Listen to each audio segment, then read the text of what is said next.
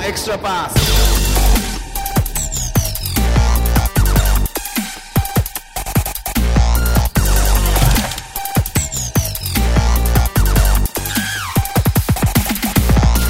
皆さんこんばんは、エクストラパスポッドキャストです。ズボンです。えー世界のミステリーといろいろ探します。ムータロウです。よろしくお願いします。 今日もよろしくお願いします。よろしくお願いしますいろいろ探してください。はい。い、はい。やー、なんかもう何でしょうか。何もオープニングで話すこと決めてなかったから、なんかもうふわふわしてるんだけどさいや、そうっすよね。急に始まりましたからね。いやー、何も話すことない な。あ、イベントご参加ありがとうございます。はい。よかったっすね。 4月2日にもイベント、後編をはいスタッツのイベントさせていただきまして、はい。はい。えー、大好評とはい。いただいてよろしいんじゃないでしょうか。はい。はい。もうちょっと僕は、ああいう、ああいう空気をまずにちょっとボケる勇気をね、はい。持たないといけないなっていうふうに思いました。いやもう自分で。正直反省待ってました。正直待ってました。うん。いや、ま、真面目にちょっとね、いや、聞いちゃいましたよ、本当に。ありがとうございま楽すしかったです。ありがとうございます。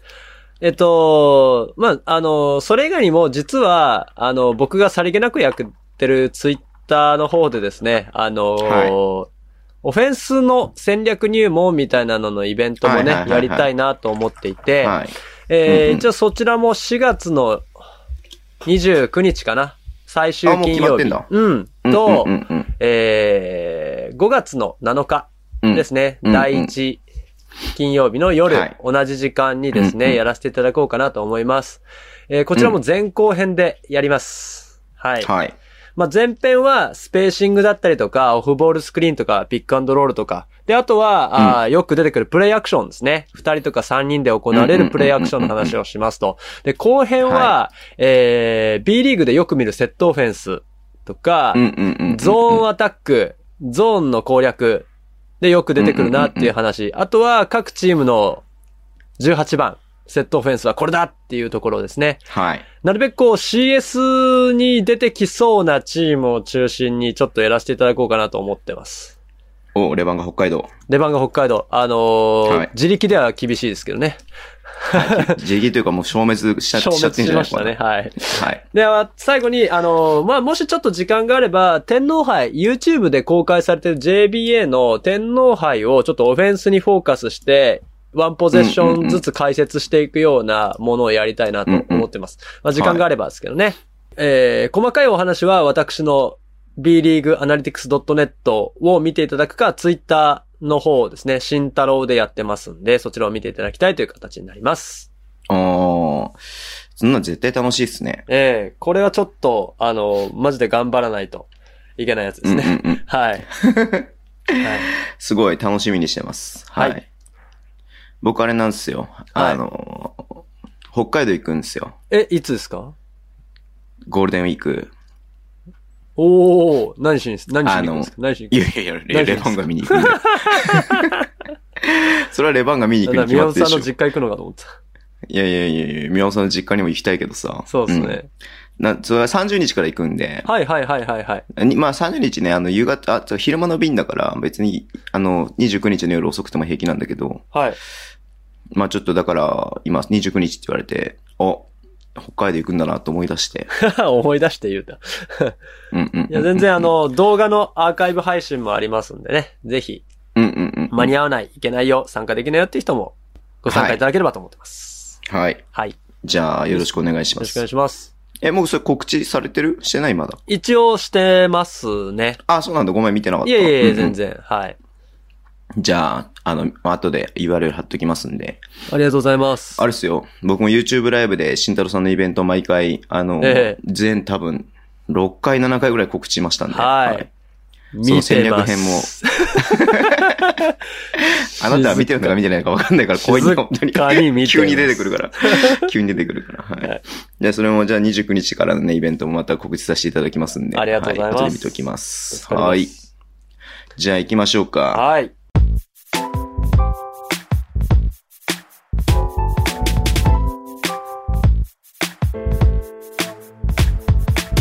ニュースですね。はい。ニュースですけれども、これは、まあ、まずね、はい。まずこれ話しておきましょうか。はい。ダブドリボリューム11。 11。 4月の30日発売ということで、はい今日ね、情報解禁がありました。はい。見ましたか見ましたよ。はい見ましたよ。まあ、まず簡単に、えーどんな選手がね、まあ、いろいろとね、僕らもお世話になってますんで、はいあのー紹介していこうかなと思うんですけど、表紙が、はい。アイザイア・マーフィー、はい、新作榎本新作。はい。はいやー、すごい。これもびっくりしましたい。ね。あうんーさすがのデザイン力というところですね。トミーさんも、あの、デザイナーのトミーさんもね、こんな他の雑誌だったら絶対にボツになるけれど も。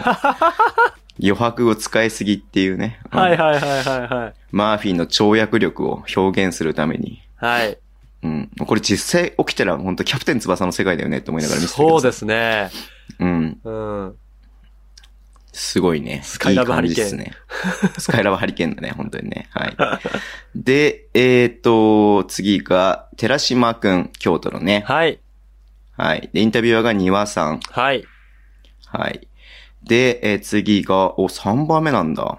長谷信。長谷信インタビュアーがなんと宮本くん。よいしょー もう、愛が溢れる。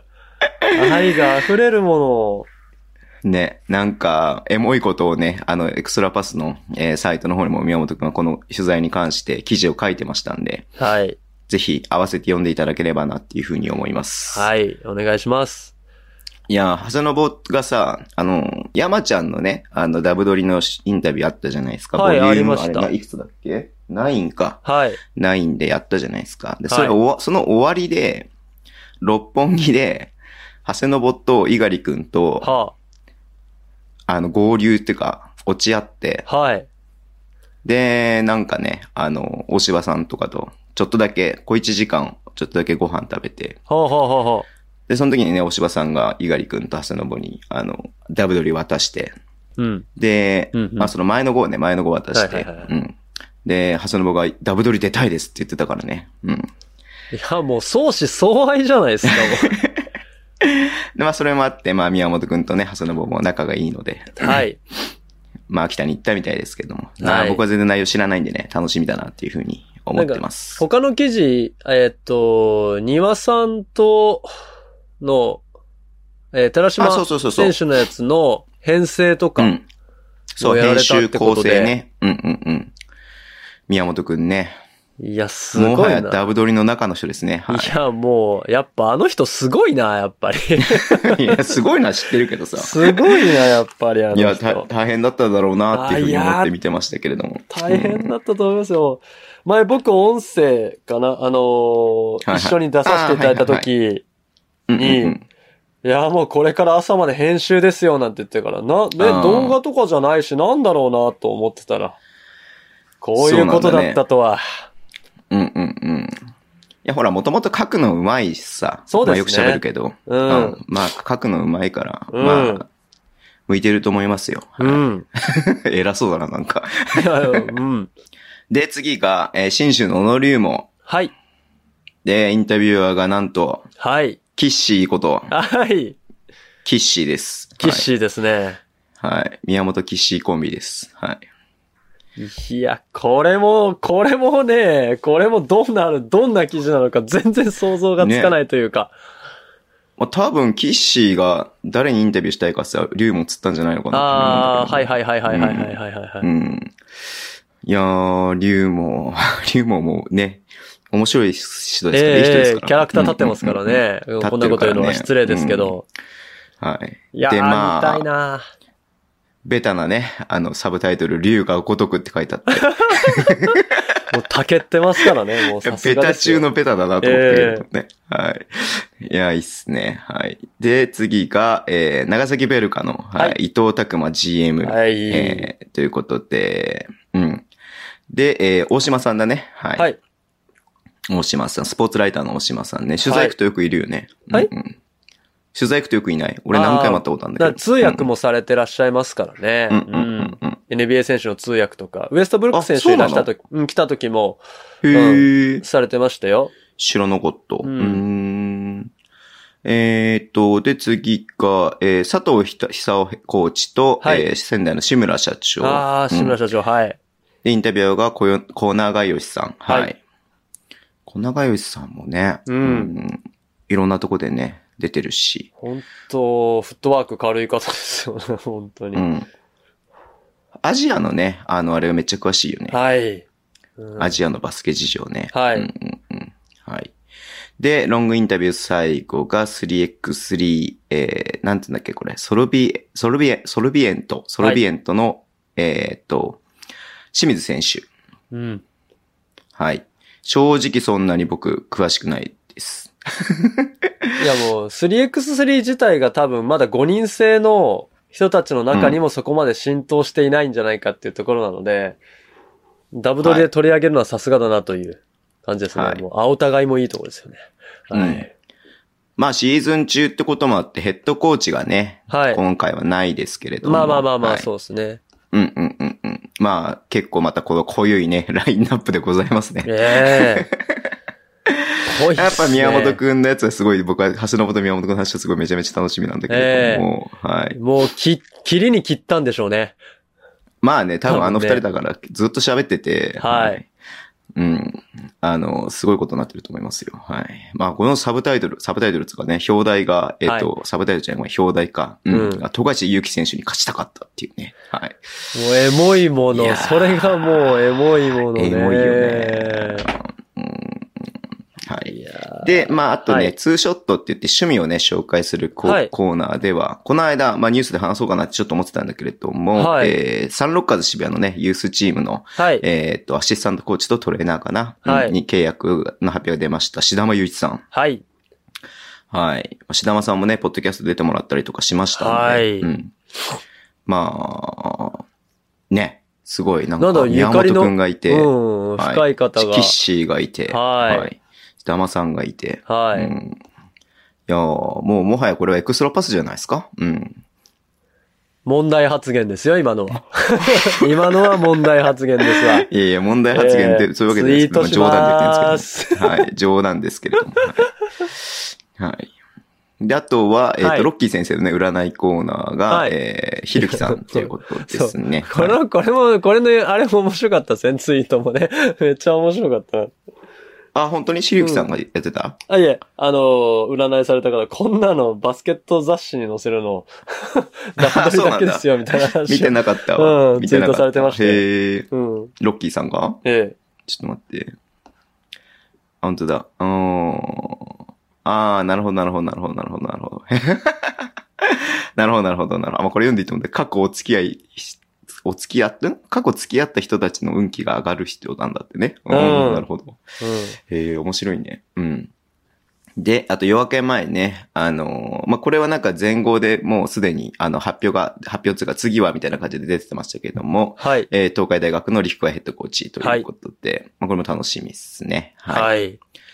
で、最後が、もう一個ね、コラムが増えたっていうことで、えっ、と、泉選手、ブロンコスの、はい、はい、はい、はい、はいはいはのい。コラムが入りますということですね。うんうんうんはい。ページ足りるこ楽れ。しみ ですね。うん。うん。どんどんボリュームが大きくなってってる気が する。はい。うん。いやー、私をアリーナに連れてってがなくなりましたから。そんなんありました。はい。いやー、もう次はもう、はい。もうこれ絶対杉慎太郎さん言ってもらわないと困るんで、僕は。いや、もう、はいありがたい話です。さすがにちょっともう、はいおーおードキドキですね。激、激、激プッシュしておきます。ありがとう。うございます。はい。全然連絡してないけれども。はい。はい。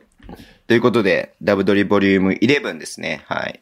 4月の20日、20日じゃない、ごめんなさい。4月の20日はあれだ。あれだ。えっ、と、あれだ。あ、名前が急に出てこなくなっちゃった。うん。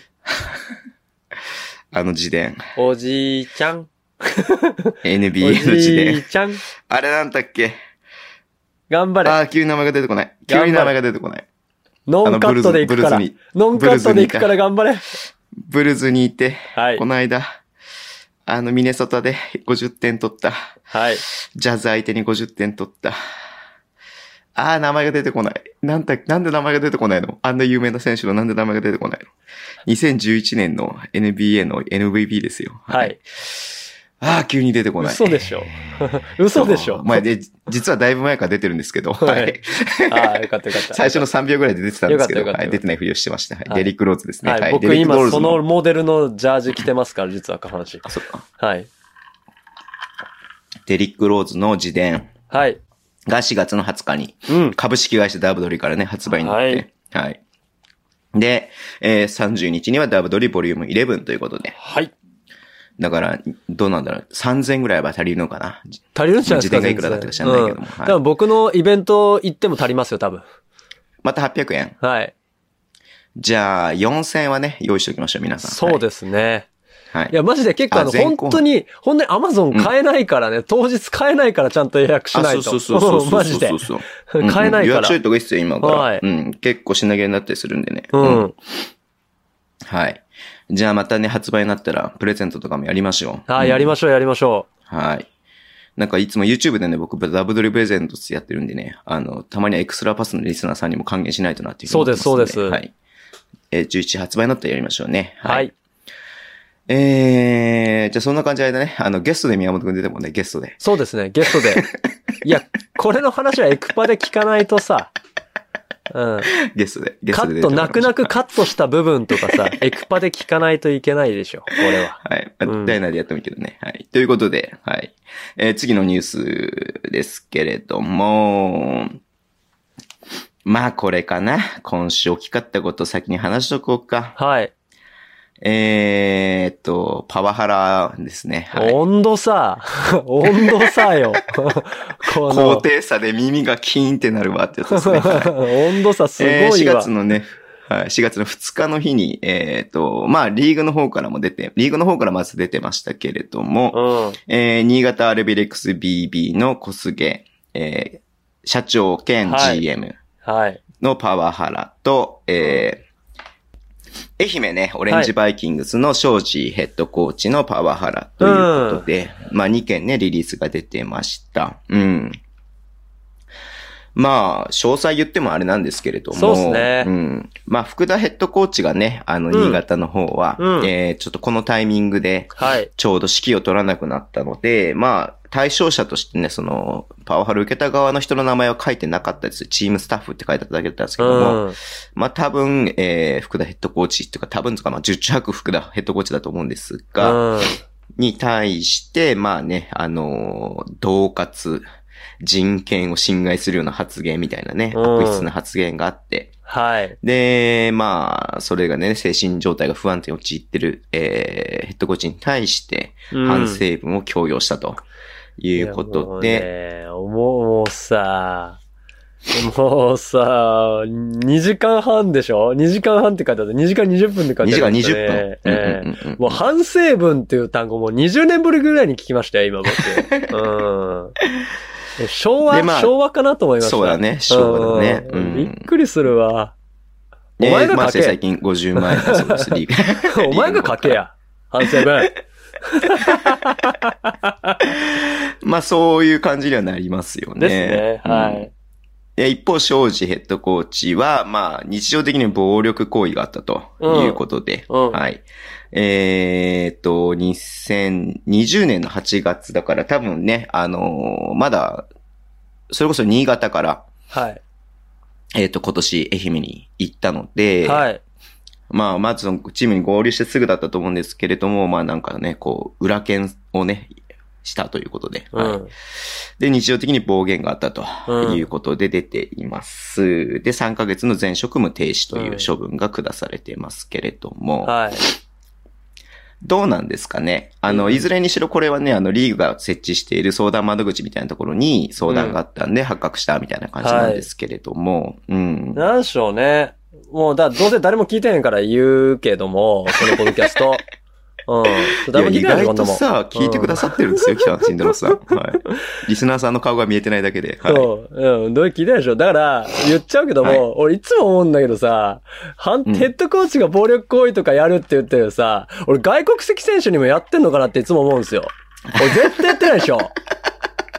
絶対やってないよね。あうあ、そう、ん。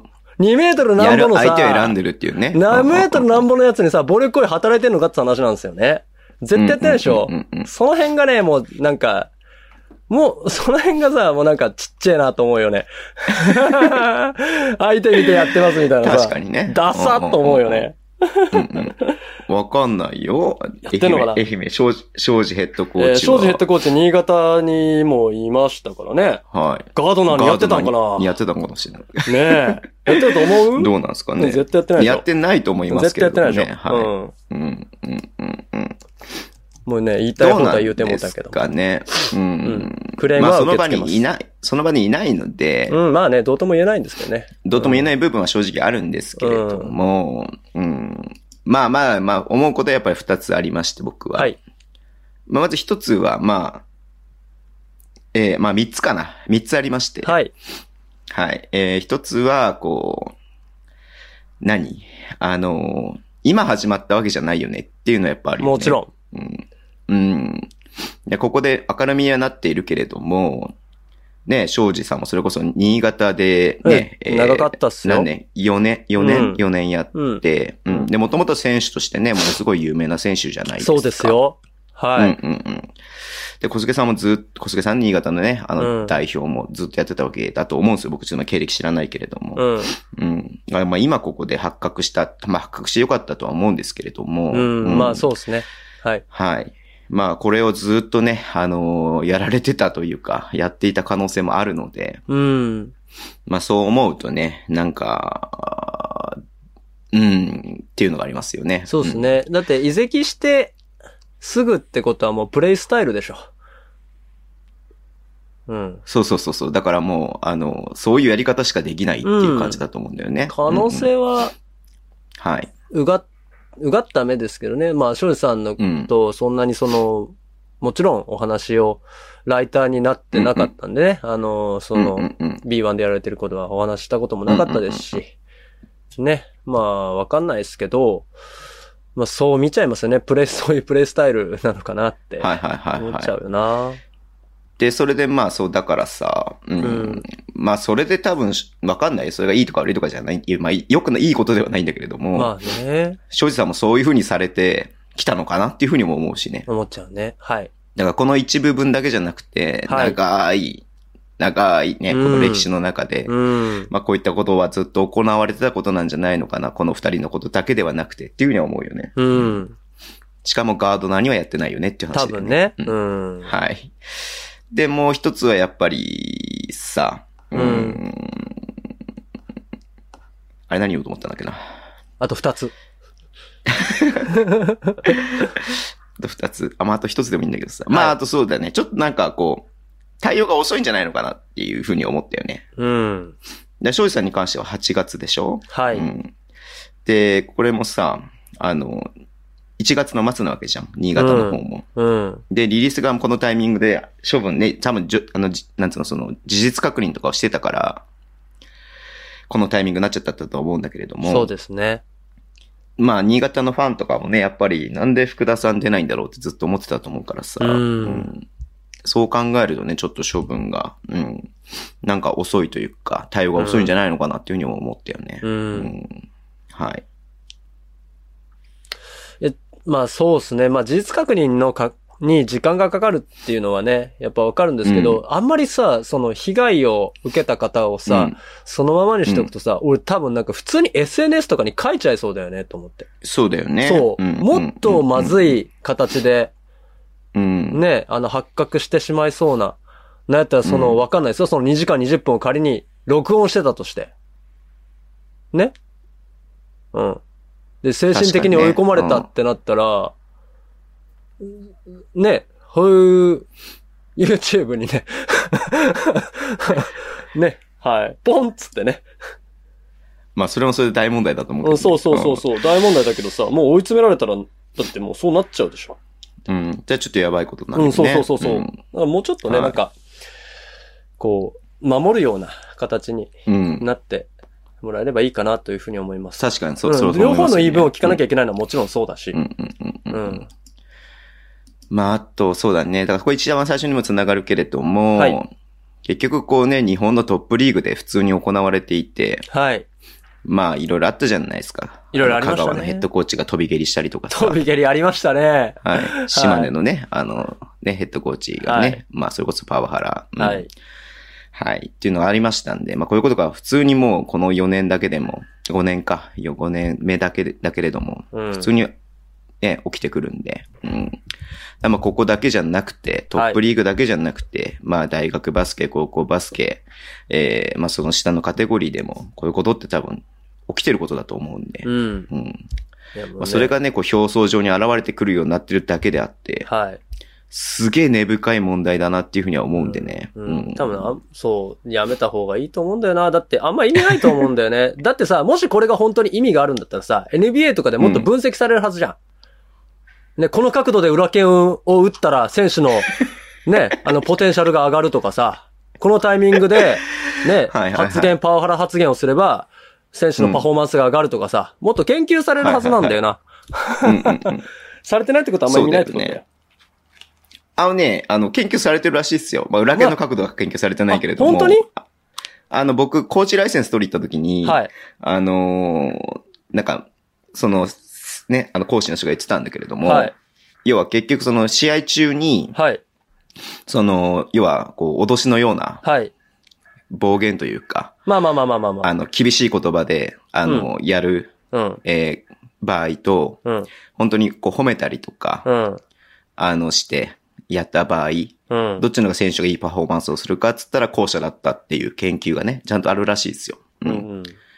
だいくらこうね、あの、し言葉で厳しく言っても、選手のパフォーマンスには影響しないと、いいパフォーマンスにはならないと。そうですいね。うまあ研、究結果はあるらしいですね。関係性とかももちろんあるんでしょうけどね。あの、その監督をそうなんだ尊よね敬してとかっていうんだったら厳しく言われてもそうそうそうそうよし頑張ろうってなるかもしうんれんけど、うんうっんうんうんていうのはあるんでしょうけパワどハねラ、。そうね、か人間関係ができててさ、うん。仮に同じこうゴツンっていうふうな裏剣でさ、まあ、その強さにもよるとは思うんだけれどうも、ん。コツ、コツンぐらいだったらさ、うんそれをパワハラと取るか、そうコミュニケーションと取るかっていうのは人間関係とか信頼関係によって全然違うものになるじゃん、同じ行為でも。そうでん。すね。で、まあ、庄司さんの8月ですから合流して間もなくだったんで、ねえ人間関係ができてるかどうかってちょっとわからないよ ね。ももともと人間関係があったかどうか知らないけどさ。うん。まあ、そう考えるとちょっとね、まあ、まあ、僕はその場にいなかったので、そうねんどっちが悪いとか、まあわ、まあまあ、パワハラなんだよね。あの、いじめはいじめられたと思ったらその時点でいじめっていうのと同じだとは思うので。はいうんまあ、良くないことだとは思うんですけれども。まあ、ただ、ここの表面上の問題だけじゃなくて、いろいろとその裏にね、いろんなものがあるなっていうふうに思うと、うん、根深い問題だなっていうふうには思いますよね。はいはい、はいすいません。うん。で、あとは、やっぱコロナがすごいね。ねえ、まあ、うん。なんか、まあ、どうしようか。後遺症が残らなければ本当にいいなぐらいなそうね。感じ。本当にね。うん。後遺症だけすごい心配。うーん。結構軒並みね、中止になってますから。うん。はい、で、えー、まあそれはいいや。はい。はい コロナのこと言ってもどうにもなんないからね、うんはい。で、4月のね、ちょうど3月と4月の年度の境目だったんで、はい。まああの、その、ユースだったりとか、まあその辺の人事が結構出てたりとかしますね。はうんい。さっき出てましたけれ、さっき言いましたけれども、サンロカズ渋谷 U18。はい。の、まあ、新しい設立と、設立えーうんっていう形で、はい。で、三河をね、えー三河のアカデミーを、えーは対い談になった秋葉さんが U15、12のヘッドコーチ。うん。で、さっき言ったように志玉さんが、えー U18 のアシスタントコーチと、じゅ18と15と12のあトレーニングコーチということで、うんはい。出てましたね。まあ、その他にもね、あの、いろんなコーチも発表してますけれども、うんはい。で、来年だよね、2022年の4月じゃない、2022年の4月か。うんはいで、えっ、と、B リーグの、えー、B1 のね、えっ、と、資格として U18 のチームを保有しなければいけないっていうのが来年になっているので、はいまあ多くのチームがもうすでに持っていたりとか、まあ今年からね、えー先駆けて、えー設立したりとかしてますね。はい。はい。U18 ぐらいになったらもうプロとの合同練習とかね、できたりすすると全然できるよね。いいなって僕は思います、本当に。さすがに15、12ってなると難しいですけどね。うん。そうね、うん合同練習って言うとね。うんあのーそうだよね。だからこう、さ、この間も U15 の、はい。あの、大会をね、やってましたけれども、うん。まあ今まではやっぱり学校でね、部活でバスケをするっていうは選い。択肢だったのが、まあこういうクラブチームでね、バスケをするっていう選択肢が、はい、普通になってくるっていうのがね、いいことですよね。うんいいと思いますね。まあ、どっちがいいってわけではないですけど、うんうんうんい、や、あのー、目指すものがやっぱり、あのー、絞られるんでね。うんうん。選手たちのモチベーションもやっぱり違うんじゃないかなっていうふうに思いますよね。そうだね。うんはい。いや、でも、そうね、こう、なんつうんだろう。あの、そっからやっぱりさ、あの、その流れでね、やっぱりトップリーグに入ってくる、この間のキング海選手みたいな、うんの人が、な、な、もうそれが当たり前になってくるといいよねっていうふうに思うよね、はいやっぱりね。うん うんわしが育てたっていううね、ん選手がどんどんね。いや、だからそういうことでしょだから。うん。そうそうそうそうそうそう、どうなんだろうそ ?U、う U10、U22 みたいなさ、まあ大学バスケはちょっとまたちょっといろんな利権が絡んできそうだなって感じはするけど、 ね、そこのクラブチームってなるとね。ううんん。あるかもしれないけど。まあ、わかる。例えば U18 を出た選手が、そのね、うんうんうん大学とコネクションがあって、そこにとかっていうのは全然、ううんんあるかなとは思うんですけどね。うん。うん。まあ実際ね、だってね、河村ゆきくんとかね、高校生でね、リーグデビューしてるわけだから、そうそうそうそうそう。全然もうややれるわけじゃん。はいうんそう考えると。はいまあそれはだからさ、うん、どんどんそういうのやってってほしいよねっていうふうには思うよね。はい。うんなんかいろいろ今週ニュースあんだよな。ちょっとね絞ってやっていこうかな。はいえっ、と、渡辺拓馬さん、はい。ね、YouTube も撮らせてもらいましたけれども、はいえー熊本ボルターズの、えっ、と、強化編成アドバイザーに就任ということですね。うん、はい。びっくりしたね。面白いですね。なんかこう、うん。あ、熊本かっていう。そうそうそうそうそう、うん福島の人でさ、うん。まあ、アルバルク辞めていろんな活動してますけれども、はい。まあね、実際アルバルクの解説とかもしているし、あとうん福島の方でね、クリニックやったりとか、まあはいそういうこともやってたりとかね、うんやってるんで、いや、なんかこう、どうなっていくのかなっていうふうに思ってましたが、熊本ということで。いやうんー、僕の地元の一つでもあるので、 すごい嬉しいですね。慎太郎さんが全国津々浦々に持っている地元です、地ね。はい元、うん、埼玉から熊本まで、はい。4カ所ぐらい持ってる地元の一つですよ。はいはいはいはいはい。そうね。だから、強化編成アドバイザー、アドバイザーなんで、はいうーん、まあ、あくまでなんかね、アドバイザーなんだと思うんですけれども、うん、なんかこだからう、常駐するわけではないのかなっていうのは思う、うんけど、ねだと思います。例え、ば、選手の、まあ、紹介じゃないですけど、なんかそういうところとかに絡んでくるんじゃないまあ、要は、なんていうんでしょうね、エージェン、エージェントじゃないですけど、なんかそういうところになったりするのかなーと勝手に想像してますけどね。はいはいはい。うんまあ中原さんがね、テクニカルアドバイザーみたいな感じでそうそうそうそうそう京都に入りましたけど、うん。まあそれの、まああの、編成版、は GM いみたいな感じの役割を担うのかなっていうふうに思ってますけれどもね。はいうん。まあちょっと詳しく聞いてないんで、うんあれですが、うん。いや、なんか面白いというかびっくりしたなっていうのが感想ですね。はい。はい。えーっと、ちょっとどうしようかな。もうあと終わりでいいかな。山口くんの話しなくていいかな。はいえーっと、山口くん。どの、どの山口どの、どのレバンガの山口くんが、はねい、はい、はい、山口君、はい。はい、契約したんだけれども。はい、あのーあの原石。うんはい。いや、もう、びっくりしたよね。うん。このタイミングで出したのみたいな。いや一応ほら、便宜上はさ、うんね はい4月の1日から社会人じゃないですか。ま新あ社会人じゃないですか。もちろんもちうんうんうん。年としてはね。もちろんだからそれで出したんだとは思うんだけれども。うんはい。いやー、こいや、彼は。のタイミング。グで出すんだ、みたいなね。うんうんうん。思ったけれども。はい。はい。じゃあこれで最後にしましょう。はいビッグニュースですよ。はいビッグニュース。はい。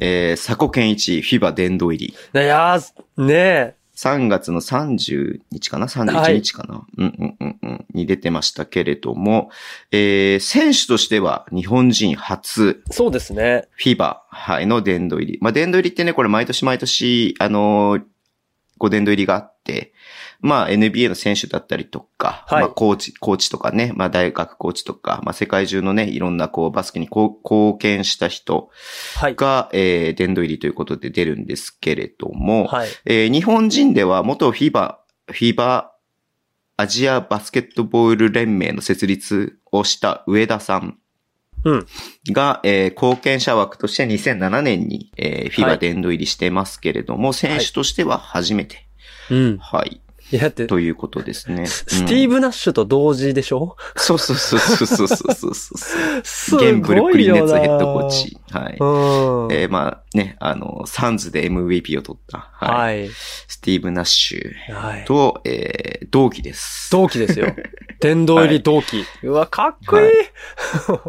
なこれ、どういうあれなんだろうね、基準なんだろうね、フィーバーのっていうのはね。うんあの、やっぱその国のバスケの発展に貢献したっていう功績なんだとは思うんだけ間れ違どいも。なくそうだと思いますよ。はい。国とフィバに貢献したと。そうだよね。世界的なものではないってことで、だからね。うんうん。うんまあもちろん世界のあれではあるんですけれども。はいい、いや、全然予想だにしなかったんでね。うん、びっくりした。その角度で来たみたいな。うんうんうんうんすごいことですよ、これは。はい。おめでとうございます。なんはかい、もう、その誇ら2しい日前には桜木 JR のね、あの、引退セレモニーに出てましたけれども。はい。 出てましたね。出てらっしゃいましたね。ね、うん。なんか、あの、一説によるとね、あの、よくね、あの頃の佐古は NBA に行っても通用したんじゃないかみたいなことをね、よく聞きますけども聞。きますよね。はい。僕もちょっと現役時代はそんながっつり見てる、見てたわけではないのでう。ん、あのアシックスのバッシュが欲しかったんだな佐古健一選手のモデルの そうね。なんだ。えー、そういうのがあったんだ。うん。なるほどね。いや、まあでももちろんね、まあこの功績もそうですけれどもね、今日本代表のアシスタントコーチやったりとか、うんはい。まあ今後ね、えー、もっともっと日本バスケ界に貢献してくれるとは思うので、まはあいそういった意味ですごい楽しみだなっていうのもありますしね。はいうん。慎太郎さんも目指しませんかあ、貢献枠、貢献枠のことですよね、もしかして。 うん。うんいや、さすがに、この35歳からさ、選手枠で目指してくださいとは言えないんでね。はいでも貢献枠は全然目指せると思うよ、全然。もうだからもう、だからもう、僕はもう選考委員を目指しますよ。そっち行く のそっちが行いくや、のわかんない。もう、だってもう他に、そっちがいいか他もにもう、あの、あの、だこ、もう、あの、ルートがわかんないもの。いやー、めでたいですね。本当におおめめででととうございうごますざいますっていうこと本と。当に嬉しかったなはい。うん。ねえ、すごいね、うん。6月の18日に表彰される予定らしいですよ。あ表彰式もしっかりあるんだ。表彰式みたいなのよくやってんじゃん。やってますね。はい。以上となりますんで。はい。次行きましょはい。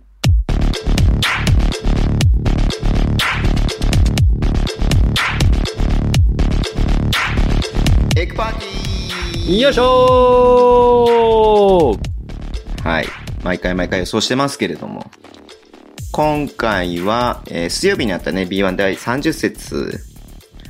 えー対象の試合が富山と秋田ですね。うん。で、えー富山の勝ちを予想していたのが11人中9人。はい。僕とかなちゃん以外は富山の勝ちを予想してました。はい。えー結果的に富山が、えー14点差で14勝ち点差でまし勝ちまたしんたで、ねえー9人の方が正解と。はい。で、えっ、とね、一番近かった人はなんと4人もいました、 ね。はい。ねえーみんな1ずつずれてたんでね、惜しかったね。はい。15点差と13点差を予想してた人がおーえー4人いまして、はい。えー、もたまさん、えー、こぼんのさん、えりごくん、ねらいくんということで。はい。で、このえー4人で、えー、特殊点差のポイントを割り振りまして、えー結果的に今節の、あ、まあいいか、今節で1万点を獲得したのが、まあこの4人ということになりました。はい。はい。で、えー週末に行われました B1 第31節、えー渋谷と琉球を予想しました。はい。で、えーっと、ゲーム1ね、えー11点差で渋谷が勝ちまして、はい。えーこれを予想してたのがなんと4人だけ。はい。えー宮本くん、もたまさん、小翔さん、狙いくん。うわー、強い。一番近小か僧ったのがミラ宮本さんと小翔さん。うわはー、い強い。うん。は。い。で、ゲーム2が、えー、えーっと、琉球が、えー勝ちましたんで、はいえー一番近かった、あ、琉球予想してたのが11人中5人ということで、はい。で、一番近かったのが小翔さん。いや、はい。つえ。はい。で、2番目が小煩悩さんと慎太郎さん。お、慎太郎さん。はい、。なんとか。はい。え、渋谷負けることを予想してたんですね。はい。はい、全然。 全然。はいということで、今節というかね、前節今節終わった段階で、えー、順位ですけれども、なぎさが相変わらず1位と。はい。で、今節、前節、ズボンさんはなんと0ポイントでしたんで、やったぜ はい。この間、小翔さんは当てまして、ははい。い。小翔さんがなんと2位に上がりました。おめでとうございわーおます。めでとうございます。はい。ズボンさんは3位に陥落ということでして、はい。で、4位が慎太郎さん。はい。 5位もたまさん、えー、6位がえりごうくん、7位が、えー、宮本さん、8位が、えー、こぼんのさん、9位がかなさん、えー、10位がねらいくん、11位、たのとさん、ということになっています。いやー、こしょうさん強いね、ここね。調子いいね。。調子いい。はい。というか、ズボンが調子悪いんだけれどもね。いや、もう、それはもう天罰ですよ。天罰何の天罰天罰あのいや、ほんと見事に綺麗に外したからね。だから、ゲーム1、琉球が勝つと思っていて、ゲーム2、渋谷が勝つと思ってたんで、はいうん見事にね、あの、見綺事麗にすり抜けられましたよ。ええはいええスネークされましたね。はい。スネークされましたね。ええはい。えーっと、秋田と富山の話はそんなしなくてもいいかな、うん秋田と富山。簡の話は、僕ちょっとそ、あの、試合を失礼ながら追いかけられてなくて申し訳ないんですけど、単にはいはいはいはいえっうんうんと、うんエクパーティーの方に僕のなりの予想を書いたんですけど、はい。それが、えっと、3を守りたい秋田と、2点を取ってくる富山っていう、ミスマッチ、うんうんうんうんディフェンスのミスマッチが気になりますと。うんうんうんさらに秋田はフリースローを打たせてしまうチームなので、総得点の2割をフリースローで取る富山にとってはかなりありがたいという傾向になりますと。なるほどなるほどで、なるほど直接対決でもそのちょ傾向は顕著だったと書きました。はいはいはいで、さらに富山はホームでディフェンスがえらく良くなる。どれくらい良くなるかっていうそうだと、ねリーグトップクラスに良くなるんで、はい、は、はいい。はい。 1位、2位ぐらいレベルよ、のレベルで良くなるんで、そこもポイントと。で、秋田は打たせてくるスリーポイントを決められるか、富山の弱点であるトランジションを攻められるかっていうところが鍵になるでしょうと言ったんですが、うんうんうんもう本当その通りに うん。うんうんうん、うん。なった試合だったかなと思いますね。うん。はい。秋田がスリーポイントを打ってたんですけど、30%。まあ、そんな、まあ、あの、中勝負、どっちも中勝負にはなったんですけど、やっぱりスリーが30%だったっていうところ。うんうんうんうんでえー、富山のディフェンスが、バリ硬くて、はい、はい、はい、はい。 うん、ディフェンシブレーティング101点っていうね、あのおーーリーグのトップの新州よりも、へ平均でトップの新州よりも全然107点よりも全然低いうん。うん、点数で抑えたと。やっぱね、ホームのディフェンスは強いんですよね、本当に。うん、うん、うん、うん、うんうん。で、インサイドの打ち合いになって、えー、フィールドゴールパーセンテージが富山の方が5%以上上回ると。はい。はい。で、速攻も、そんなに差はなくて、16%、得点のうち16%が速攻だったなっていうところになりますね。うんうんうん。はい。で、えーフリースローを得たパポゼッションも当然秋田の方が多いと。まあ、うん本数自体はそんなに変わんないんですけど、まあ21本打たれてますけどね。はいはい21は本打い。たれてますけど、まあそこがやっぱり、きつかったなーっていうところですかね。うん。なるほどうん。フリースローとスリーが入んなかったことと、うん。あとは速攻もそんなにうん多くなかったよっていうところかな。うんあうんの、ターンオーバーは結構2割近く奪ってるんですけど、速攻に結びついてなかったっていうのが痛かったなと思いますね。うん。うん。ライブターンオーバーでかなり奪ってるんですよ。ポゼッションのあそうなんだ13%がライブターンオーバー、富山。はいはいはいはいはいはうい。んだったんで、かなり、こう、スティールとかで奪ってたんですけど、得点につながってなかったっていうところがやっぱり痛かったなと。なるほどなるほうど。ん。いうところでしたね。はい。はい。いや、356%ってどうなってるんですか、こすごいよれ。ね。 356%ってどうなってるんです16分のか、うん9。はいまあ、。そんなに打ってはないんですけどね。うんはい。サトル巻いた4分の3。はいい。や、うん。はい。まあ、インサイドに集そうねあ中のするからね。これで一応、これ、富山6連勝ということで、まずい、えまーずい、まあまず B リーいグ。になってから記録ということまで、ずい、まずいで、。週末の試合もね、連勝してますんで、今8連勝中というまことずでい、すね。まずい、まず。はい まま あ、ず乗いり乗ってる中、えー今週末は、えー渋谷との対戦ということで。はいまずい、まずい、まずい。まあ、ただちょっとまあ、不安要素としては、やっぱインサイドがね、あソロモンが出ていないんですけれどもうん、まあ、復帰するのかな、みたいな話も出てますが、外国籍の怪我はやっぱりきついね。そうだね、バリバリのインサイドがいる、CJ、マッカドゥってね、イ Yes ンサイドがいる、いや、渋谷との相性はどうなのかな、みたいなのやっぱありますけれども。うんはいスミス選手のダブルチーム入らな、入らなければワンチャンあるかなっていう感じ。なるほど、なるほうど。だん。慎太郎さん的にはダブルチームしない方がいいって感じなん ですかだって、外56%決められるんでしょ。そうね。うん。本当なんかね、最近岡田くんがめちゃめちゃ調子良くて、はい。もう何、何でもできるって感じですね、岡田くんねえは。本当に。うん。で、この間橋本選手もね、ストレッチして。そうんそでう。、富山ホームでしょはい。ホームは勝てるんだ。渋谷ホームじゃなかったんだえ、っけ富富山山ホホーームムでやでやるんるんかか。。富山ホームでしょあ、そっかそっかそっか。うん、ごめん、ちょっとそれ見てなかったけれどディも。フェンスが硬いんだ。マジで。なんでか知らんけど。 富山のホームはディフェンス勝てんだ。そうね。うん。橋本選手もこの間22点とか入れてたね、あれ、やばかったっすよね。まはあ、い打たせてたけど、打たせてたけど、もう打たせちゃダメよっていうところまで打たせたからね。うん。うんうんうん。で、うんスミスとマブンが休めるために橋本選手が出てくるんじゃなくて、そスミス、マブンが橋本って並べてね、使ってう。たからね。うん。そう。完全に長距離砲として使ってるからね。そうね。ストレッチ4として使ってますんで。うん。いやー、楽しみだな。渋谷と富山。っていいやうふもううにこ思れってます。マジで勝たないとまずいから、渋谷は。はい渋谷はね、ほんとここ、直接さ、まあちょっと秋田がね、落ちてきちゃったんで、うんちょっと秋田は難しいかな。で、東京もちょっと若干差があるので、もうんまあ渋谷、正念場だわえー秋、渋谷とね、あの富山富山は正念場だなっていう感じはしますよね、本当にここはね。ううんん。はい。で、週末の試合ですけれども、えー渋谷と琉球ですね。はいえーゲーム1 96対85で、えー渋谷が勝ってます。はいスコアリーダー、えー渋谷ベンドラメレオ16得点、はいえー、CJ13 得点、えーマッカドゥ10点、えーはい広瀬11点、えー石井康介15点、えーはいライアン・ケリー11点ということで、はい。えー野口大輔3分の出場ですけれども、野口大輔以外全員が得点していると。うん。いうバランスよくね、は20い点以上取る選手がいない。一番取ってても、えー石井ちゃんの、あ、ごめん、ベンドラメの16得点。はいということなんで、はい。で、片や琉球、えーエヴァンス29得点、えー田代くん13得点、えー今村くん11得点、で、うんクーリーこの日は8得点ということでしたね。うんはい。オフェンスリバウンドも、えー1ということで。うんはい。という試合展開でしたが、はい。はいじゃあこのゲーム1からいきますか。行きましょうか。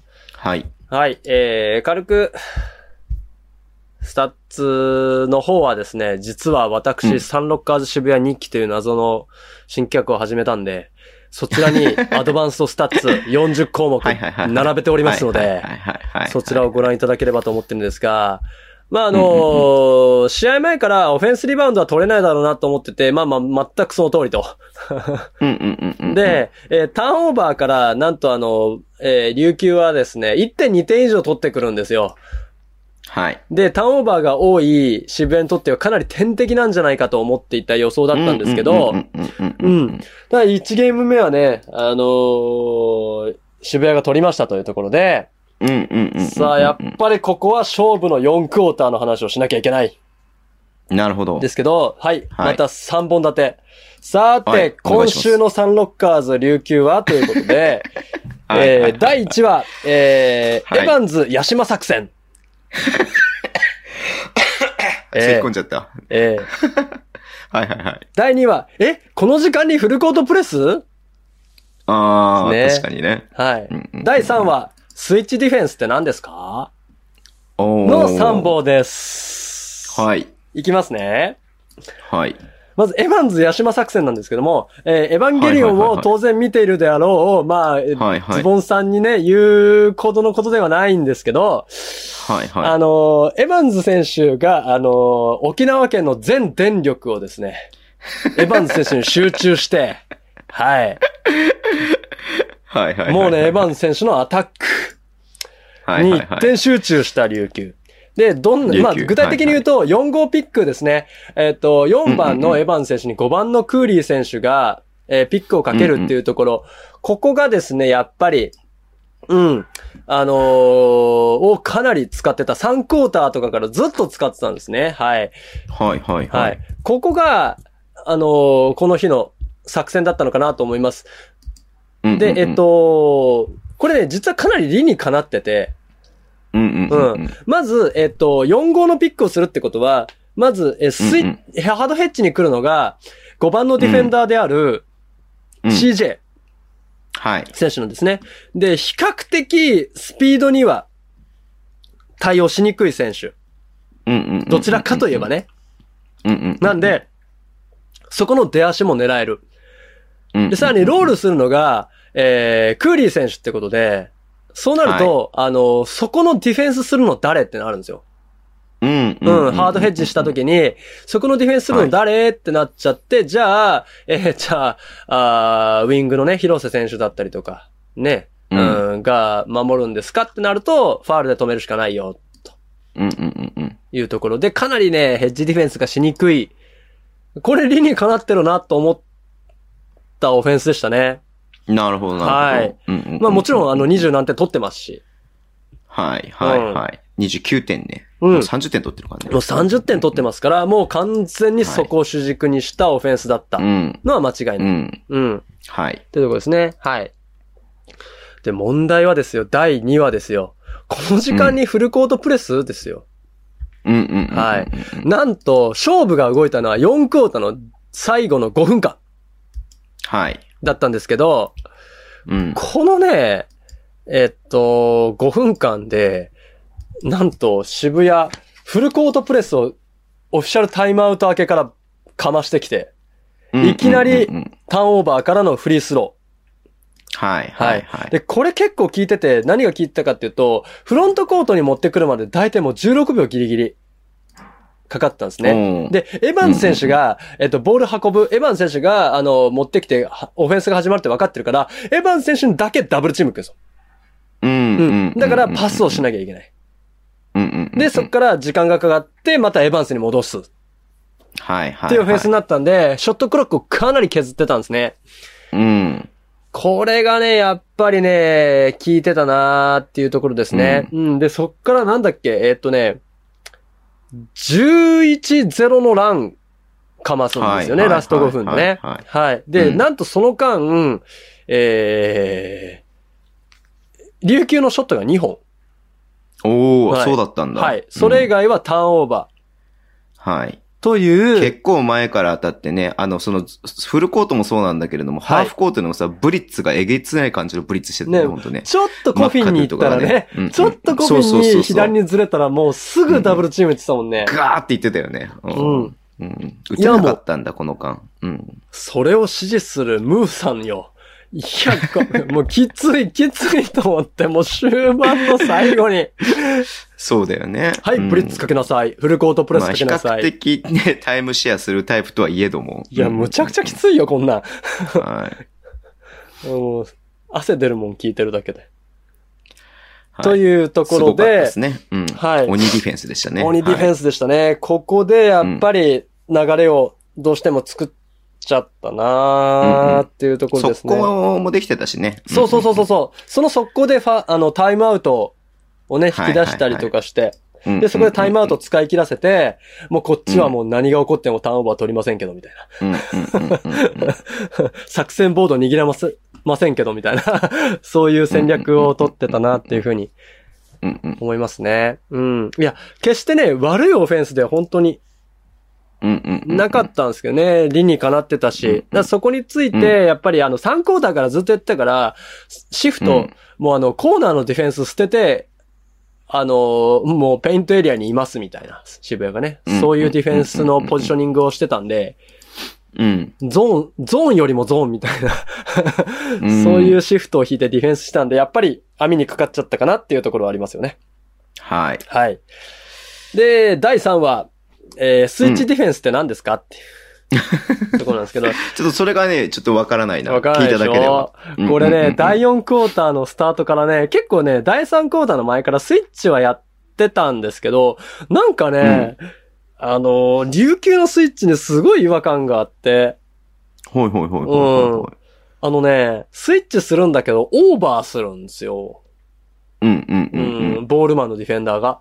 普通、はいスイッチするときって、アンダーか、オーバー気味に行っても、絶対ロールマンを手とか体使っても、止めるんですよ。そうしないとスイッチする意味がないから。うん。で、オーバーするってことは、ある程度こう、スクリーン、えードリブルハンドラーに引きずられた状態でスイッチするでしょうんうんうん。ってそういだうね。ことはほとんど2対1 1じゃんってななるんですよ。で、、そこを見た渋谷が、あの、CJ 選手がクイックロールって言って、もうとにかく、スイッチした瞬間に、ロールポジションに入るっていうオフェンスをを。繰り返して、で、そこで、あのー得点をしていたので、はい。で、そっから、スイッチやめるんですよ。はい。うん。で、ドロップディフェンスに切り替えるんですけどね。まあ、ドロップテルもね、これもまたちょっと極端で、もう、サグとかザグとか言うんですけど、うんうんうん。うえん、初めて聞いた。はいうんあの、ベンドラメ選手には、あの、ドロップオーバー、しっかり食いついていはくいプルアップがあるかうら。んうんうんうんうん。ねうんうんだけど、それ以外の選手にはもうね、あのー下がって下がってみたいな。う。うんん。前、北海道がやってたディフェンスあーのような形にするんですはいよはいはい。はいかなり極端だなと思って。へえ。ちょっとね、その辺のディフェンスコミュニケーションというか、そこがちょっとハテナな部分があったな、琉球と思なるっほど。ています。ただこれはちょ全ってと2そういった視ゲー点ム目の。でまた見てみますね。うん。このね、ディフェンスはちょっと、まあ、試してたのかなとも思いながらね、う。うんん、思ったんですけど、うん、まあ、もしかしたら、えっと、ね、CS の序盤で当たる可能性がある今の順位で言うと。そうですね。った時に、まあちょっと試してたみたいのはあるのかなっていうふうには思うよね。たその言う通りね。うん。多分、試してましたね、完全にね。うん、ただちょっとやっぱり慣れてないから、スイッチに。うん、ちょっとバタついちゃったのかな。なって感じ。なるほど、うんはい。という3本立てでございました。ありがとうございます。はい。で、面白いセッットはいいト。はい。面白いセッゲト。ームあ、スゲームスイ行ッチきますか。行きましょう、行きましょう。面白いはセい、ゲーットムがは、、ゲーム1の面白セットがですね、えーっとね、えーっとね、まず渋谷が残り5分12秒まで行ってください、4クォータ5分12秒ね。うんんー。フィストマイアミというセットが始まります。5分5ヒストマアミ。イアミうん。フィストマイアミ。あの、マイアミヒートのマイアミですよ。レイアレンが好きだったの。あヒートうんあー、なるほどね。うん。はい、始まります。5分13で止まってね、時計はね。あ、本当だ。ごめんなさレい。オくんが、えー、っと、言って、ウィングでレオくんが持ってます。はいえー、っと、ケリーがピックアンドロール、おお面白いね、これは。面白いでしょこれ最後のね、はいオフェンス、最後のしそう。これね、えー何かっていうと、うん。えっとね、ちょっと解説すると、はい。まずね、えー、ピックアンドポップをケリー選手とかけるんですよ、レオが。うんうん。で、ポップした、その、すこれね、これまた変なんですよ。オーバーとスイッチなんですよね。オーバーとスイッチした。そう,、これでさ、またケリー選手スイッチ空したいてケるでリしーょのディフェンスに対して、マカドゥがスクリーンをかけるふりをして、そう。ダイブする。ダイブする、うんスイッチ、ね、スリップする。ね。はい。で、ケリー選手に対して、また、スクリーンを仕掛けるんですよ。ポップアウトした選手に対してスクリーンを仕掛けるっていうのが、うんフィストマイアミっていう形なんですけどうん、うんまあ、フリップ、うん、ピックアンドロールフレアとか、ピックアンドポップフレアとかって言ったりするんですけど、で、そこでさ、うんうんうんあの、エヴァン選手が、スイッチするよねみたいな感じで出るんですね。そうすそるうだよと、ねやっぱりマカドゥ選手が開くから、そのままパス通して、そうだよね。そうう。んで、インサイドには外国籍はもういないといいないからう状況を作って。そうそうそうそうそう、ここの辺がね、やっぱり、うん。親っていう 感じスイッチこのれ親もって多い分う。ケリーとあれで結構やっぱ連携がうまくできてるからっていうのがあるのかもしれそなうい、そうそうそうそうそうそう、もうあの一瞬ですよね。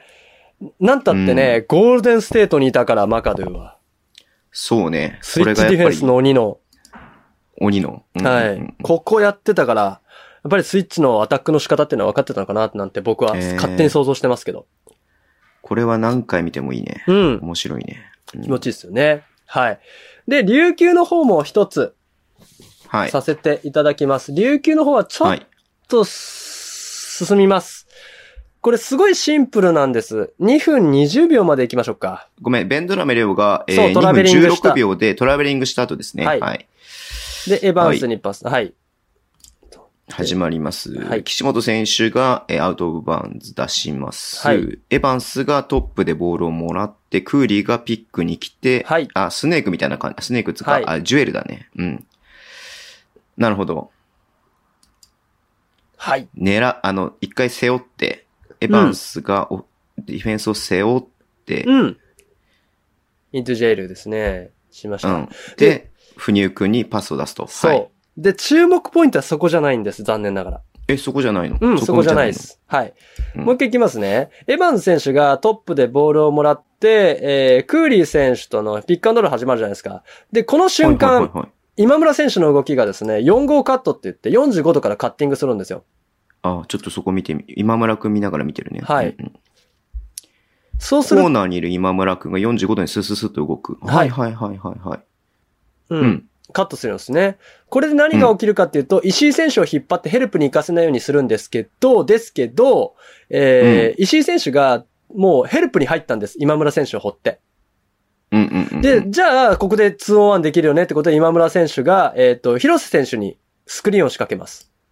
はいはいはい。そうすると、はいもともと広瀬選手っていうのは、不入選手についていたので、そうだね。うんうんうんで、そこに対してコーナーでオープンショットがうでん。きる。なるほど。はい。ここです。今っ村選手もこうやって右手を上げて、不乳が開くぞみたいそうないけいけ感じの、てやってますよね。そう、仕草をしてるね。はいうんうんうんこれはですね、最近結構ヨーロッパ、ユーロリーグで流行ってる4号カットからの動きですね。うん。じゃあもう完全に組んだセットなんだね、これはね。うん、そうですよ。完全に組んでます。なので、うんまあ、組んでるっていうか、オフェンスのアライメントとしてあり得ると思います。ポッうんうんうんあうんうんのうー、んロールして、こっち側に来たら45度からカットして、えーもしそれがディフェンスがついてきたら、ヘルプに行けないし、うんうんうんもしディフェンスがタグ、ヘルプに入ったら、もうあの、オープンになる。2対1の状況がコーナーで生まれるから、へーじゃあ、えーコーナーの選手にスクリーンかけようっていう。面白いな。うんどうしてもエヴァンスのとこに目がいっちゃうけれども、はい見るべきところはえあ今村くんなんだね。その通りです。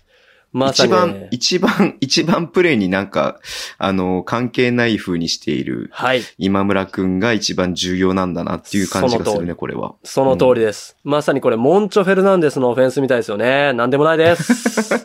わかんない、全然 わかんう、なんい。ユーロのヘッドコーチがいるんですよ。モンチョ・フェルナンデスっていう人がね。うーん。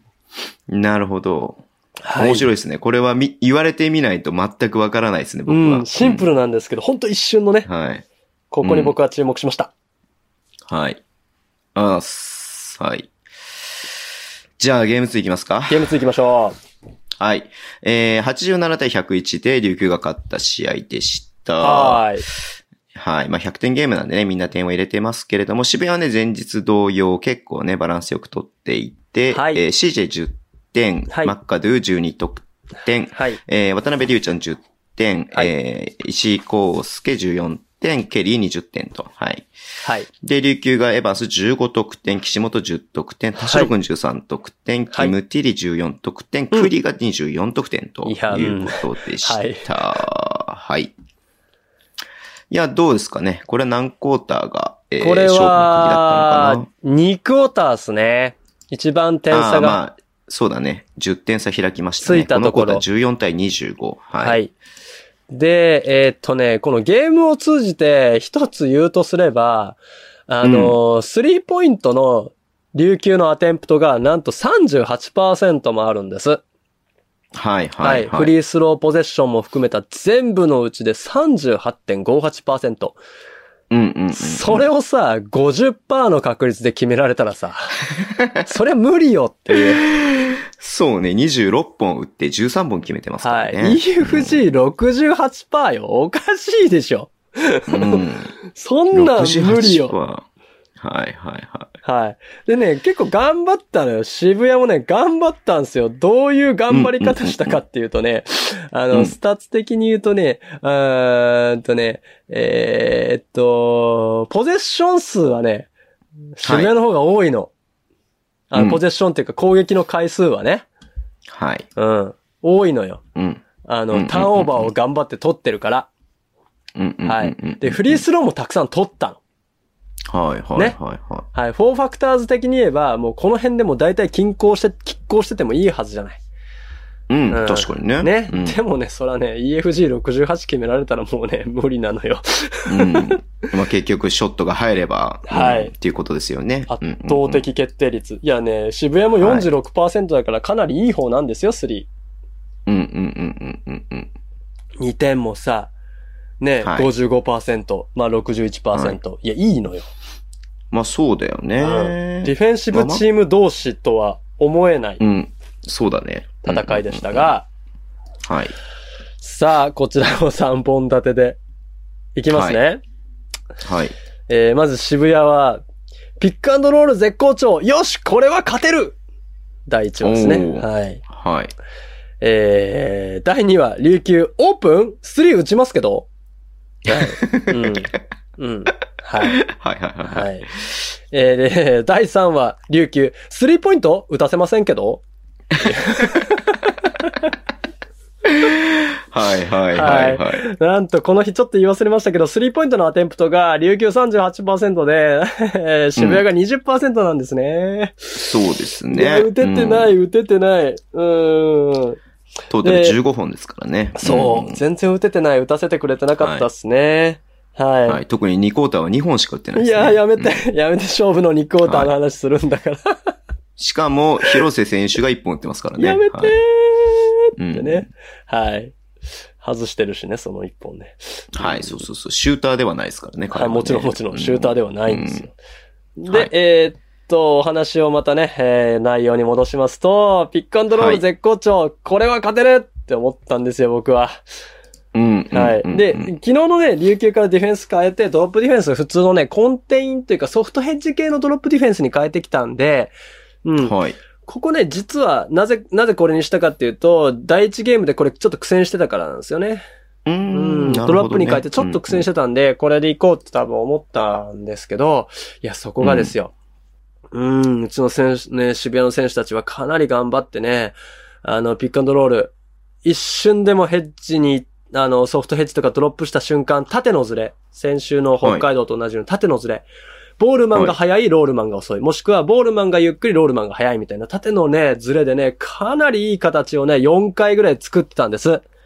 うんおーはい。マカドゥ選手、CJ 選手、石井選手、広瀬選手、いい形でシュートを打ったんですけど、入らんかったっす ね。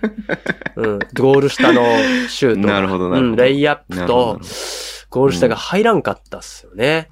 うんうんうんうんうんうんう。うんん。うん、正直、あ、これはいけると思ったんですけど、やっぱ入んなかったらちょっと厳しいなーっていううん。ところ。えーこれ第2クォーまタあーの結話を局してそこでますすもんね。うん。う。ん。入らんかったなーって、これね、いいオフェンスだったんだけどなーっていうところが残念なところで、うんうんで、うん琉球の方はオープン3打ちますけどっていう話なんです けど、はいはい。こ、れはね、やはり、あの、先日の、えーエヴァンズドライブが効いてたというか、まあ1ゲーム目からやってたんですけど、えー琉球は、えー渋谷のハードヘッジに対して、ショートロール、ロールした選手に合わせるっていうよりも、ロールした選手にヘルプに行った選手の元ディフェンダー、あーなんつうんですかね。うんうんううんんうんうん。ヘルプに行った選手が元々守っていた選手にパスを出すうんっ。ていう作戦をずっと敷いてて、これがまあ当たりましたね。おーまあ当たり。りましたよ。うーん。これ結構その、もう、多分スタッツ見てもらえればわかると思うんですけど、うんえー第2クォーターのスタッツで、琉球7分の5なんですよね。はいはいははいい。3がね。はい。うんうん三原選手も開幕、ド頭そのキックアウトパスで決められて、はい。うん岸本選手は最後でしょで、田代選手もそのキックアウトで決めて、キムティリ選手もキックアウトで決めて、うん。うん。ヘルプに行った選手がもともと守っていたディフェンダーっていうのを攻める。これもね、良かったんだ。えっとねな、るほポどジションもなね、るトップとコーナーっていうすげえ守りにくいところでね、あー陣取るんですよ。はい。ヘルプに行くってことは、誰かが開くわけですよ。っていうことは、うんうんうんうもんともと、例えばコーナーを守っていた石井選手が、トップのキムティリ選手と岸本選手、田代選手を守らないかんみたいな状況になるわけですよ。うんうんうんうん。そんなん守れるわけないじゃないです か。ええ、はいはいはい。パスフェイク一本でコーナーに生かされて、キムティリ選手にパス出してトップで、はい、オープン3みたいなうん。うんのが多くて、ちょっとこれきつかったなうん。いい形で、もうもちろんそれをしっかり決めてきたっていう選手たち、はい琉球の選手は素晴らしいんですけど、はいはいはいうんうんうんオープンショットがまあ多い。トップとコーナーで、キックアウトを待つっていう形がまあ多い。これをやられちゃいましたね。なるほど。うん。ね。で、まあこれ面白セットではないんですけど、後で見てもらえればいいかなと思うんですけど、はい1分はいはいはい12秒ぐらいのスリーポイント、この辺がね、やっぱりね、あの、象徴するような、2クォーターのラスト1分12秒のショットが、まあ象徴するような形だったかなと思います。多分琉球ブースターとか渋谷の試合見てた方は、あ、これねって思うぐらいのオープンショットっす。え、うん琉球、琉球のうん、琉球の残り1分12秒。また嘘ついた ?1 分12秒はね、えっと、タタイムアウト明けで、えっと、渋谷のオフェンスになってるんで、あ、なるほど。1分12秒で終わるところそう、1ね。分12秒で終わるところ、今村選手が決めたやつ。これになね、るすべてが集約されていると言っても過言ではないかなと。そうすると、1分、えー、24秒ぐらいからのオフェンスですね。そうですね、広瀬選手がレ牧イアッ選プ手を外がし運んで、はい、運びました。はい。あー、クリのドラローッテグースシクョンがリーン。間に合ってない。あ全然間に合ってないでしょ、うん。うん。はい。ここでね、あのーもうこれを狙ってたのは何かっていうと、スクリーンは追うマンっていうね、エヴァン選手が自分のマークマンをスクリーンするんですよ。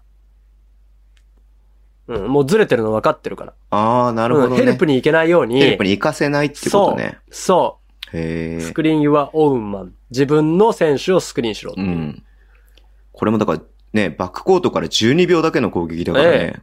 もうで、ここれ、れうまく作れるのがすごいよね。これに集約されてたなーって思います。はい。うん。うん。はい。で、えー最後の第3は、スリーポイント打たせませんけどっていうやつですね。 えーもうね、きつい。あーもうね、スリー以外は打たせな、スリー以外はどうぞみたいなね。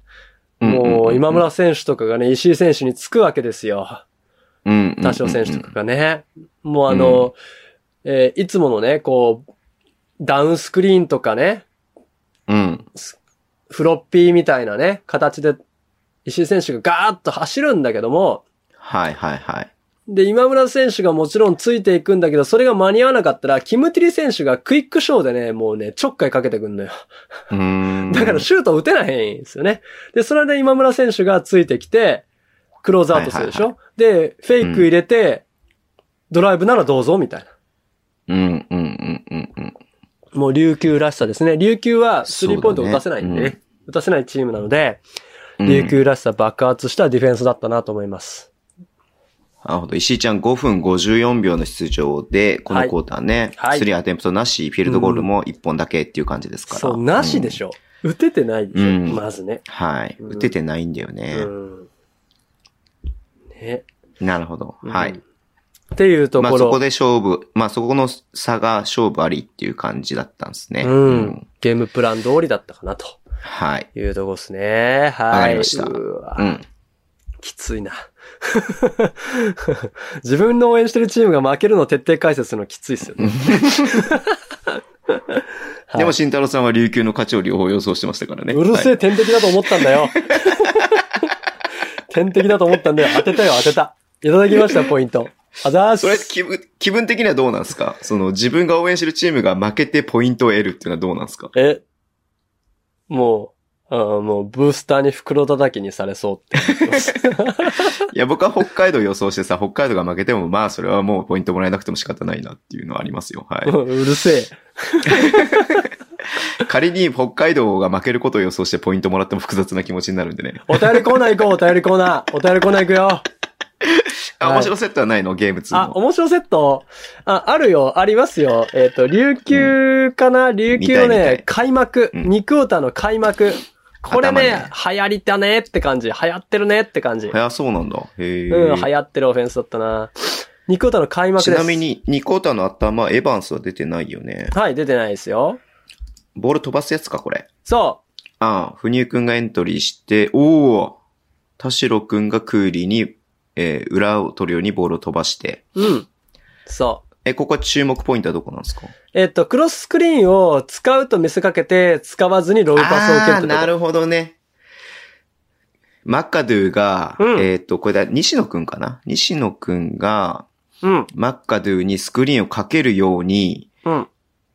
あ牧選手じゃなでいですか。牧選手あ、が牧、選手か。マカドゥにスクリーンかけて、あーいつも通りローポストでもらわせようとするんだけ そうどそうそうご、めんマカドゥはこう西頑野く張っんがて。マカドゥにスクリーンかけるわけないよね。 何言ってんだろう、俺。うん酔っ払ってんな。はい。で、マそうだマねカドゥうはんどうせ、はい、ローポスト、ローポストと思ってんだけど、そうだね。うん。いかねえよっていうやつ。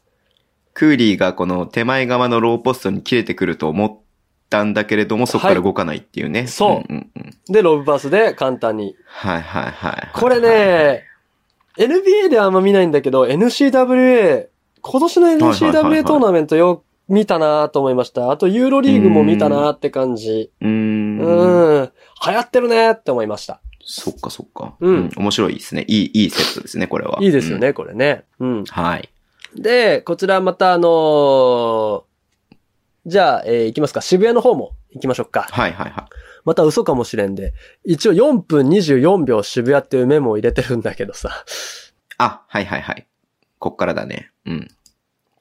えっ、と、多分エヴァンスのフリースローの後ですね。あ、そうですね。エヴァンスのフリースローの後。山内くんがボール運んで、はい。あらなんか複雑だな、めっちゃ。ね。複雑でしょどこを見ていいかわからない。なんかちょっと言い方悪いけれども、はいなんだろう、こう、攻め手がなくなって仕方なくマッカドゥが打ったのかな、みまあたいな感じがするけれども。最後はそうなんですけどね。うん。はいうんうんうん。で、えーっと、ここね、あのーマカドゥと石井選手がハンドオフを受けて、はいはいははいはいい、ここで、えーあのーピックアンドロールがまた始まると。CJ とのピックアンドロールが始まうんうんうんうんロールる。が始まって。で、そこでスペン、インかけてるんですよ。うんうんうん。ペンドラメ選手が。えっと、マッカドゥの、あ、CJ の、ああ、なるほど、CJ のスクリーナーに対、あーディフェンスに対してスクリーンをかけていると。はいうんうんうんこれね、何かっていうと、ドロップディフェンスってやっぱ下がるディフェンスじゃないですか。うんうんうんうん。。背中を下ろすなんですすよ。うんうんうん。だから、スペインピックかなりかかりやすいんですね。うんうんうん。はい。で、ここでね、実は完全にベンドラメ選手オープンになってるの。だけど、打たなかったの。はいはいはいはい。うん。うんうんうんうん。で、そこで、そう、マカドドゥにパス出してミドルレンジって形。なるほど、なるほど。うん。いや、そこはやっぱり今村選手のこの危機迫る、このチェイスはいはい。があったのかなってデいィう。フェンス良かったね。ううんん。これ止めたのでかかったなと思いましたね。はい。うん。で、面白セット3個目。あなるほど、なるほど。あなんですか、はなんですいか。。はい。いいよ、いいよ、いいよ、いいよ。面白セットト3個目はやっぱりね、えー2クォーターラスト3秒のクイックヒッ残りター。 3秒。残り3秒のクイックヒ全ッ然タ記ー。憶ないな。これ瞬き禁止。瞬き禁止よ。はい。オッケー、オッケー、こっからだね。はいうん。ディフェンススペシャリスト、関野公平が出てきましたね。出てきまししたた。ね。えー、田代くんがアウトオブバーンズ。ロ、ハイポにエヴァンスとクーリーがいる。はい。あー、なるほど。はい。このクイッお、クヒッター入れた。た美しすぎる。うーん。で、岸本くんの動き見てた方がいいかなそうです。しね。もうそこだけですね。たらはい。うんうん。岸本くんは逆サイド側のローポストにいる。はい。これよね。美しいね。あー何回見てシンプもルだ美ねしい。うん、シンプルなんですけシンプルど、そうう。ん。で、まずね、あのーまず、スタートがね、ベターなね、あの、クーリー選手のダウンスクリーンを使った今村選手のジッパーに見せるんですよ。はいはいはいはいはい。ジッパーに見せかけるんです。で、うんうんで、そこからね、あの、今村選手、あ、岸本選手がちょっとね、トップ側に動くんですよ。それにね、うんうんうんディフェンスが一回ね釣られるの。ハイポスト側に行きますよ、そうみたいな動きをして、そう。で、実はダウンスクリーンからクロススクリーンにクーリー選手が切り替えて、はい、うんコーナーでごっざんと。なるほど。これはね、素晴らしかったな悔しいだろうなと思いますね、渡辺龍之介選手。そうだねうんうん同じチームメイト同士でね、元ね。そうだね。元ね、琉球ですからね。うーんうん。これは悔しかったなと思うセットでございました。はい。見事ですね、これは。見事。はい。OK、ありがとうございました。はい面白かったね、この試合。両方なんか、うんゲーム1とゲーム2でまたちょっと全然入れ替わるような感じの、おそう。互いのね、こうんの思惑が。はい。そう、面白かった試合でしたね。やっぱこれやっぱ選んだ人やっぱす、よかったな、これ選んだ人やっぱすごいな、やっぱね、これやっぱ持ってんな、やっぱりな、やっぱな。誰が、あれあれ誰が選んだ慎太郎さんが選んだんじゃないですかね。。ね僕が取材行くかららっつってご利用したんですよ。はい、 はい。行けなかったけど。渋谷取材受け付けてないっていうね。今ねそうなの、意味がわかんなかったんだよ。はい。OK。えっ、ー、とね、あのー次なんですけども、はい。水曜日にね、北海道と横浜の試合だけあります。はい。えーこれはね、あの、多分、えっ、と、順延のね、試合なんですけれども、そう東京と新潟も予定されてたんですが、これ中止だったんで、うん北海道とね、えー横浜なんでやりましょうか。やりましょょう。うん。はい。な水曜日は横浜、あ、北海道ホームの横浜戦、はいやります。はい。で、えー、ゲームの、週末のゲームなんですけれども、読み上げていきますね。はい。 4月10日と11日で行われます。広島、京都、はい千葉。あ、ごめん、やんないあね。や千ん葉、ない新ですね潟やらない。えー、新州、島根、はい。名古屋、大阪、や北べえ、海試道、合宇だ、こ都れ。宮。北海道、宇都宮なんだ。はい。えー、滋賀三円、はい。川崎、お秋田、わかる。はい。富山、渋谷。いやまあ、今節、まあ、渋谷と琉球やったんで、そこは、あ、まあ、琉球はね、あのー、ないですけれども、 はい。ー。富山どうし渋ましょうか谷行きたいけど、やったからっていうのは、でも名古屋大阪でしょ、どう考えても。名古屋、大阪行く。この直うん接対決でしょ、3、4位の。そうだね。はい。3、4位のね。うんうんえうんうんうんうわ、これどうなるかな、これ。そうだねあでも名古屋ホームなんだよな。うん。うん。ちょっと名古屋ね、今節ね、ちょっとやられちゃいましたから。うん。あれ、はい一緒いっぱいうんやられちゃった一緒いっぱいかあ、違うか。宇都宮が言ってた宇。都宮相手に2連敗ですね。そうか、はいうんうんうんうん。なんでまあ、ちょっとここもう負けられないよね。負けられないっすよ感じなんで、うんはい。今現状、えー大阪が28勝18敗、うん。えー名古屋が29勝21敗なんで、うん、勝率ベースで上って感じですね。勝率はな、そうそうそう。あうんの、勝ち星は名古屋の5位けれども、うんえー負けてるのが名古屋が3つ多いんで、はい2ゲーム差ね、離されちゃってるって感じなんで、うんはい。いや、これここだ連勝からして並ぶのか。そうだね、勝率的に4はゲーム差になるか、えーゲーム差なしになるかという、はいうん。感じですね。いや、こ。こでしょう。間違いなく。うんうんうんうんうん。じゃあ、えー週末は、名古屋ホームの、えー大阪戦ということで、はいはい。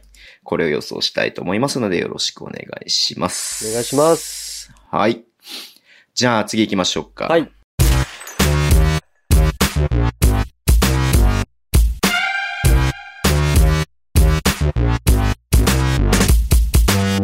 じゃあ、お便りコーナーです。はい。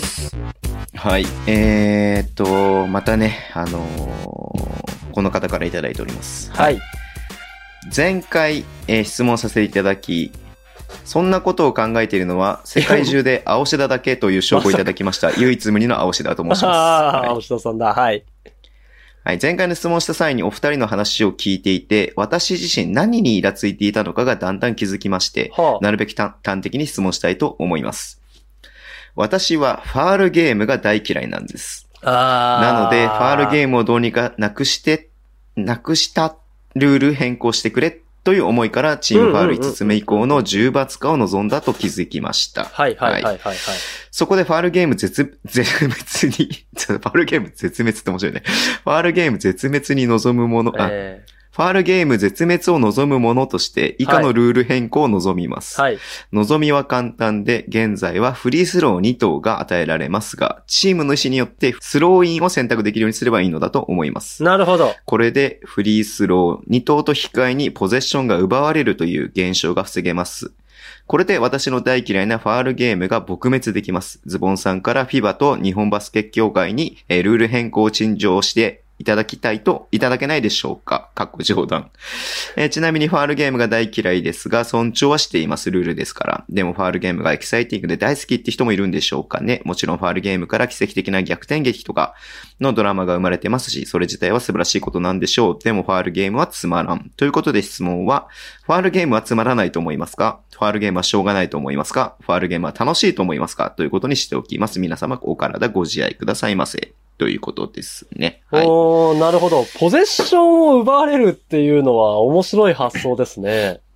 まあそうだね。うんまあ、ポゼッションが欲しいからファールをするっていうのが、まあ、フそうァーそルうそうゲームそうそうそうそうの、まあ、その、あれだとは思うんですけれどうも。ん。はい。でで、質問は、ファールゲームはどう思うかってことですね。好きか嫌いかどうかみたいな。うん、うん、話でしたっけうん、うん、うんうん。まあそもそもさ、アンスポのさ、ルールが変わったじゃないですか。うん、変わりましたね。はい。まあそれはだからファールゲームをさせないみたいな。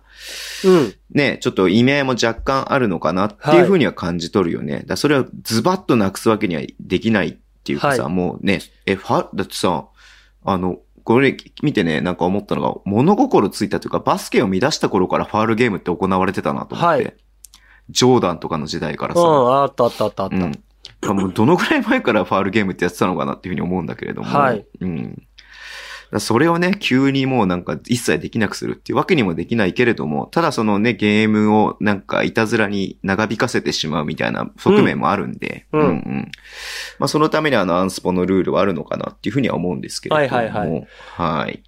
あのー、そうっすね。えっと、ファール、それね、気持ちすごくわかるんですよ、青志田さんの。うんうんうん、えー初心者の人が、何これって思うポイントがファールゲームなんですよ。多分。はいはいはいはいはい感染してて。よく、、バスケの視聴経験もプレイ経験もない人が、なんでここでわざわざファールしてさ、って。相手にフリースローあげるのみたいな。うんうんうんうん。いや、落ちることを祈って、いや、もう入るじゃん、みたいな。ねまあそうっすそうね。そうそうそうはいそう。だかマッカら、ドゥと CJ 以外は入りますからね。そう、マカドゥと新人が、 はいパプもいるでしょうよ、パプもよ。パプにファールする俺だったら抱きつくわ。パップのが悪いけどね、全 然ね。はいで、いや、そこなんですよ。だから、そう、そう、そう。で、何これって一番思っちゃうポイントだと思うんですよね。説明するのがすごい難しうんい。いや、24秒以内にね、攻撃しなきゃいけないけど、逆に言えば24秒がね、とかって持ってていいんだよ、みたいな話からしなきゃいけないじゃないですはいか。はいだからはいはいはいあの、説明がすごい難しいし、あの、感染の裾野を広げるっていう意味では、何終盤つまんないってなっちゃうとさ、確かにね。うん、微妙だなって思うんですよ。確かにね、うんあのね、好きか嫌いかって言われるとね、どっとも言えないんだよね。僕はどちらかといえばずっと見てきた世代なので、ズボンさんもそうだと思うんで、、あ、の、好きというか嫌いというか空気みたいな存在。そうだね。うん あって当然っていう形なんですけど、だからね、うんあのー僕がやっぱり思うのは、ファールゲームでの逆転劇が見たいわけじゃないですか、やっぱり。まあ、あの、それは負けてるチームだとしたらね。そう一発逆転を狙いたいわけでしょだか、ら、 俺もう思うの、ラスト、うんえー、1分3点差以内のチームだけファールゲームできるんですよ。だ から。それ以外は全部アンスポ。アンスポうんう。そう。だから、すその、恋に行ったとみなされるようなファールはもうアンスポ。う。うんん。もう8点差とかのチームがラスト1分で行ったところで、もうかなり厳しいじゃないですか。ね、あのーうんあのー、25秒で何十点決まるらしいですけど、うん、十何点決めるけどさ、うん。懐かしいね。まあねうんうんあの、レジー・ミラーとかね、トレイシー・マグレそディうそう、はマグレディやりとましたけかど、ね。でもあれはファウルゲームでやったわけじゃないから。うんそうなんだよね。だから結局その、もちろん簡単にファールゲーム、あの、行くこともできるとは思うんですけど、うんファールゲームするよりかは、ディフェンスを頑張って、ね。あの、ターンオーバーとか5秒バイオレーション引き出した方がう、ん。目はあるんじゃないのかなっていう派ですね、僕はどちらかというと。うん。確かにそうですね。じゃあ、じゃあ、でもさ、じゃあ、じゃあ、じゃあ、じゃあ、もう、ここまででしょ。24秒3点差以内なら OK。ああ、であればワンチそうャンあだるよでしょ。ね。うんうんうん。全然あるね。 2本外して3ポイントっていう目が、とっで同点あるからね。あるうん。ていう状況であれうば、んファールゲーム OK にすればどうですかね。うん。うん。うんまあ、でもこれに関してはなんだろう、好きとか嫌いとかつまらないとか楽しいとかっていうのもわ、まあ、そういう観点はないよね、でもね。なんかもう、さっき言った通り、うん。当然にやることだなっていうのも思うし。う。うんん。うん。あ青志田さんを否定するみたいなので申し訳ないんだけれどうも。んいや、でもわかるんだよな。つまんねえんだよ。だってな、さ、だからさ、8点差とかのチームがさ、行くか行かないか迷ってファールするみたいなさ、あるじゃないですか、たまに。どうするはいもはいはいかなり厳しいけど、ファール行っとくみたいなさ、うんうんうん。全。然それは、アンスポーツマンライクだし、はいはいはい。いや、無理でしょ、8点差、横り1分じゃ、みたいなさ。うん。うん。一回ね、あのーレバンがね、あの、見に行った時に、まあ、鮮明に覚えてるんだけど、鮮明に覚えてるっつっても、点数、点差とかは鮮明に覚えてるわけではないんだけれども、はい。あのージョゼネットが率いてた頃ですあよ。あ、はいはいはいはいはい。はい。で、僕、豊橋までね、三遠戦を見に行ったわけですよ。はいはいはいはいはい。で、まあ、普通にこの点差と残り時間ならば、普通にファールゲームするだろうなっていう展開だったんですよ。はい。で、ネトは、そこでファールゲームを指示しなかったんだよね。おー、なるほどね。お前らディフェンスを頑張れって指示して。男だ。で、結果的にターンオーバー、関野公平が、はい。ターンオーバー誘発して、はい。で、スリーを決めて、はい。で、それで追いついたっていうね、ゲうんうーんムうがあんったんうだよんうね。んうんう。うんんで、まあ、ネトはその後の試合でも、明らかにファールゲームの展開になっても、ファールゲームを支持しなかったのね。はいはいはいはいはいはいはい。で、まあ、結果的にそれで追いつかない試合とかも全然あったんだけれども、うん、でもま選手のその力を信じてあ、うん。安易にファールに行かせるよりかは、はい。いや、お前ら絶対追いつけるから、つって、そういうプレイをやらせた方が面白いよねっていうのはやっぱあると思うんだようね。ーん、やっうん。ぱジョゼネトよ、よ、もう僕好きなんだから、ジョゼネト。そうそうそうそうそう泣いちゃうわ、もう。でもね、ファファン、ファンはね、なんでファールゲームに行かないんだみたいな感じでだね切れてる、そうで切しょうねれてる人もいブースターはそう思うる、でいしょたうんねだけれども、うんそうそうそう。でも結果的にさ、それで追いついたね、こともあるわけだから、うん。安易にファールゲームに行くっていうのも、よりかはそっちの方がエキサイティングだなっそう、ね。ていう思う部分もあるよねっていうのがまあ一つの観点かな。うん、効率と、その、うんね、せめぎ合いはありますよね。はい。結局僕たち守れませんから、ターンオーバーできませんからっていうのの表れでもあるわけじゃないですか。うん。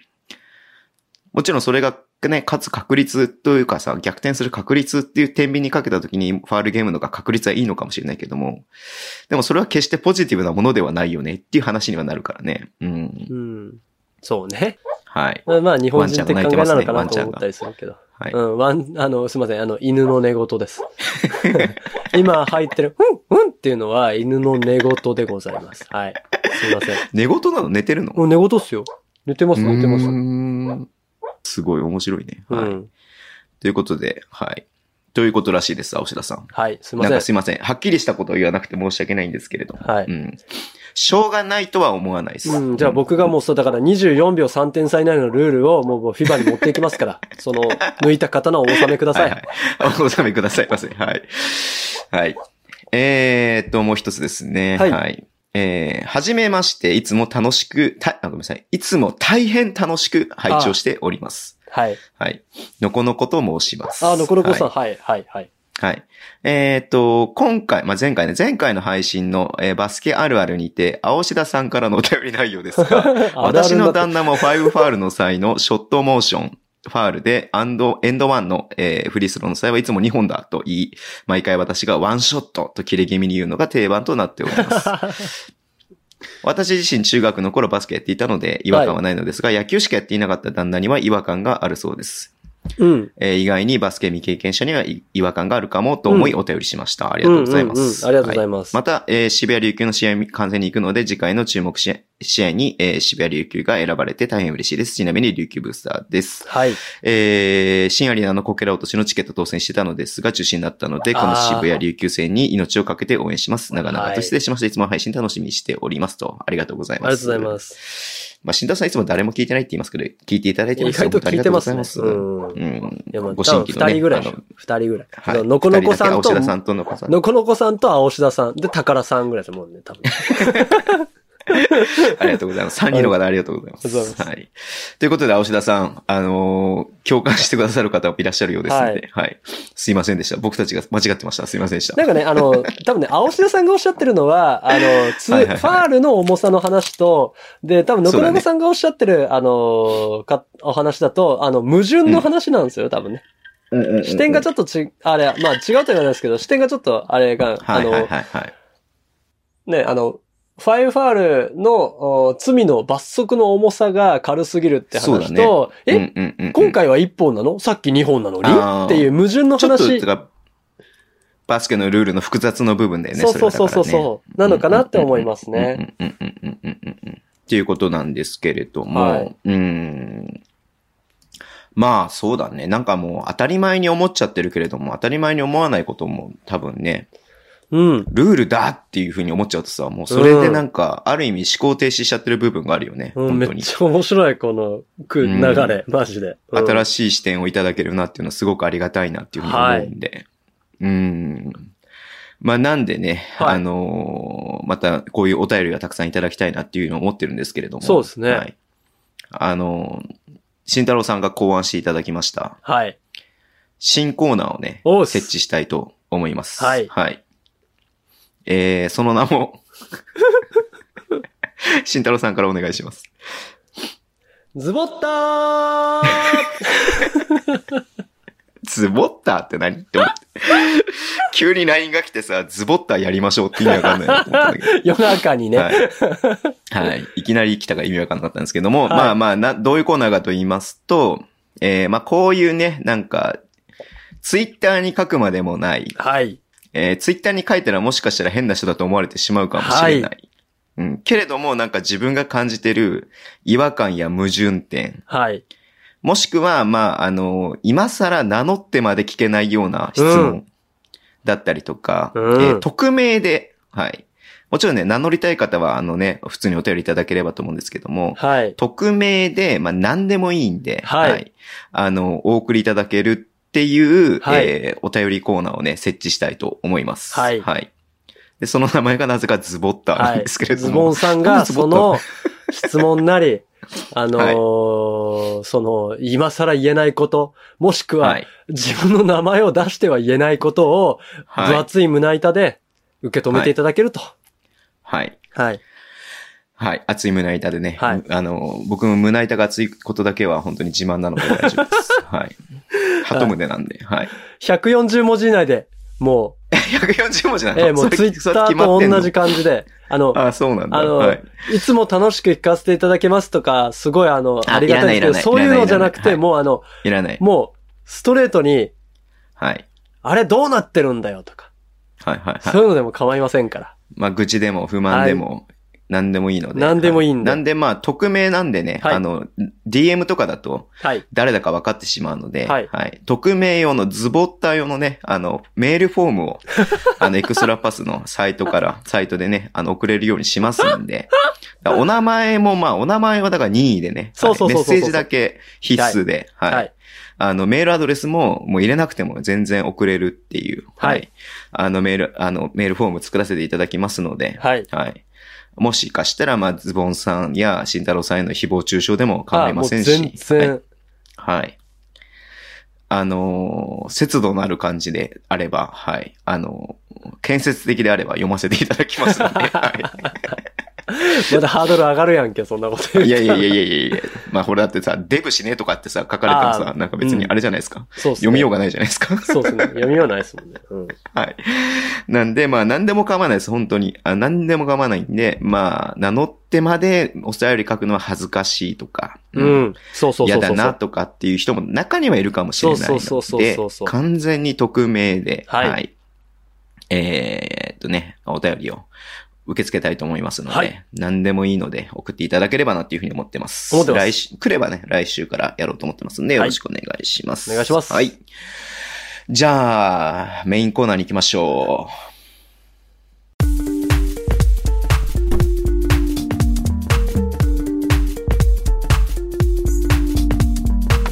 ミステリーコーナーよいしょー来たねこれね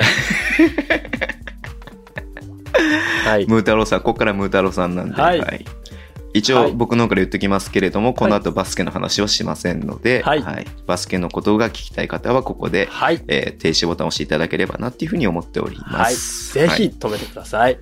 はい。はい。聞いたらあかんやつです。はい はいということで、今日は何がありますかよっしゃーうーん、頼むぞ、犬寝言言わないでくれよ。なんか、孫悟空みたいな格好になってますよ。大丈夫よですか、はい、し。気合の入り方が。はい。よし。この関明夫のモノマネだけ、台本あります から。ありますからね、これね。あとは、煩雑なあれでしょメモがね、た大量にあるだけでしょそうそう、あとはね、あの、嘘の時間が書いてあるメモが書いてある。デスノ、デスノートみたいなやつ でしょ慎太郎さんがそれに書くとみんなショット外すやつでし ょそのメモ。やめて。はい、お願いします。いくよ。モノマネしまーす。はい。今回の都市伝説の舞台は、母なる大地、地球。ほう、でかい。近年、爆発的にヒットした、昆虫を使って火星移住を目指した漫画作品があったよね。いい知らない。しかし、すでに地球が何者かによってテラフォーミングされた惑星であったとしたら、ああ。なるいいほじゃあ、シリに聞いてみるか らね。昆虫宇宙人説。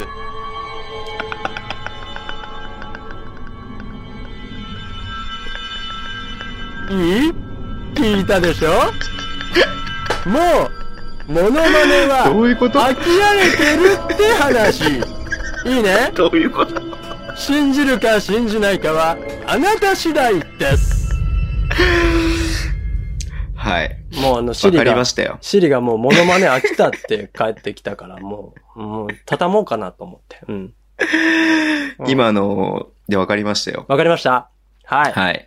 あのー、ミステリーコーナーもそろそろ終わりにしようかなって思いましたおよ。うもう終わりかい、もう終わりかい。オフシーズンはもうずっとこれでいこうかな思ってんのに。オフシーズンは半分はミステリやぞ。はいはいはい。昆虫宇宙人説は聞いたことあります。さあ、すがに。本当ですかこれありますあね、ります僕の大好きな説なんですよね。はい。はいはいはい。あのーすこれ何かっていうと、うんそもそも、昆虫っておかしくないっていうそうだよ話なんねですよ。。うんうん。生態系として地球上に存在するわけがないみたいなことをよく言いますよね。その通りです。うん。あまりにも、も高機能すぎる。そして、うんあのーみんな嫌いすぎる。昆虫好きっていう人と、うん。爬虫類好きっていう人、うん多分うん100人に1人爬虫類が好き、うん。うん10人に1人ぐらいいるかもしれないね。うんうん。僕も結構イグアナとか好きなんで。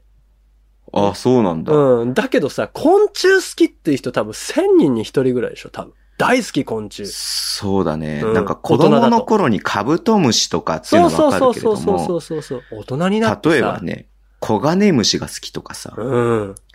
コオロギが好きとかっていうのがあんまいないよね。いないっしょ、刺すし。うん。うん。うん。僕も蜂が好きとかね。うん。あんまり好きじゃないんですよね。うんだからカブトムシが部屋の中におったら、うおーってなるじゃないですか、やっ ぱり。普通に。あ、本当、うんえそこまで嫌じゃないな、俺は。まあまあまあ、なる人の方がいやまあ、多多いいね。うん。っっていう形だ。と思うんですけど、多いうん、、そううんまあ、 で、これはやっぱり、やはりあの地球上の存在していないから、あの先天的に嫌なんじゃないかみたいな話もなるほど。なほどあるんですけどもうその遺伝子レベルでそう、嫌悪感を覚えるってことだね。覚えるっていうこと。で、まずね、うん。うんあの、進化が意味がわかんないんですよ。うんうんうんうん。うんそもそも、えーっとね、今もいる飛び虫っていうのが原型だって言われてるんですけど、3億7千万年前に飛び虫っていうのがいたんですよ。てか、今もいるんですけどね。はうんい。うんうんで、そっから、何事もなかったんですけど、うん。 7千万年後に急にむちゃくちゃ出てきたんですよ。羽持ったり、へー絡持ったり、飛んだり、うんうん跳ねたり。はいきなりねはいはいはうんうんそれがね、やっぱおかしい。そもそも昆いう虫っん。て、あの、表皮硬いじゃないですか。硬いようね。ん、口くらって言うんですけど、うん。うんあれが化石にめちゃめちゃ残りやすいんですよ。へー。で、あるにもかかわらず、なぜか7000万年後に大量発生している。あうあ、んその前にいてもおかしくないようなうん。硬さなのにもかかわらず、関わらず、そっから急にでいっぱい出てくるってことね。その通りですね。めちゃくちゃ増えてて、あはいもう、それこそ、今見たことあるようなものですね。はい。あう形、んカブトムシみたいな形のものがもう出来上うんうがる。ん。うんはい。うん。うんうん。でそう。今の話に繋がるんですけど、昆虫のおかしなところ、進化がしてないっていうことなんですよ。はあ、なるほどうんね。ほとんど進化してない。もう最初からあれで確かに完成形で来てる。うんうん。っていうところ。ね。うん。まず、うんい本当にもう、脊椎動物と全然違う。進化の過程を辿ってうんうんる。っていうか、進化してない。うんうんうんうんうんうん。はい。あと、羽とかも意味わかんないんですよ。羽と かも。うん。あの、意味わかんな意いね。味わかんないじゃないですか。そうだよね。そう。あの、普通鳥とかさ、もともと手があって、腕がどんどん羽ばたいて羽ばたいて飛べるようになりましたが普通じゃないですか。うんうんうんうんうん。ねうん。だけどもう、いきなり飛ぶんだもそうだよん。うね。ん。標準装備で羽ですからね。標準装備で羽。あとは、大人のなり方あの、さなぎっていうものああ、確かに確かにうん。あれも全く意味がわかんない。あれ確かさ、中身ドロドロの液体になって、確うかん、心臓の一部分だけ残って、ドロドロの液体になって、そっから成虫になるんでしょ幼虫から。うんうんうん。そんなことするの昆虫だけですよ。はいはういんはいはい。で、あとは異常な身体能力ね。そうだようね。ん。だって頭良くないのにさは、い。人間よりもはるかにスペック高い動きするもんね。そう。あんなスピード速いし、そう飛ぶし急制み度たいなね。急うん停うんう止ん、急加速。うんうん。うん。うんうんうん。なんかね、人間で言うと、ゼロスピード、歩い、止まってる状態からいきなり新幹線ぐらいの速度になるぐらいの加速力なんですよ。そうだよねうん。怖いわ。それも意味がわかんないっすよ。怖い。うん、怖なくんないかっす急に怖くなってきた。急に怖いんですよ。昆虫。昆虫ってありえないんです、だから。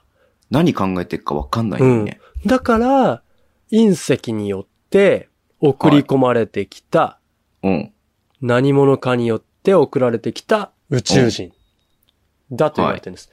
それを裏付けるのが、今のその身体的特徴とか、もうそれも全部偶然で片付くじゃないですか。まあそういう進化だったんだよ。今まだ見つかってないだけ、現代科学が追いついてないだけだよっていうふうに言えるんですけど、うん。うん。今見てみてください。アインシュタインの言葉、わかり、知ってますえ、しわわかんない。ピンとこない。すぐに言われて。ミツバチがいなかったら人間は10年と持たないっていう。え、どういうことつまり、初めて聞いた。すべての食物の受粉に関するのは何ですか、はいはい。虫だね。昆虫ですよね。うんうんはいつまり、この昆虫に支配されてるっても過言ではないんですよ。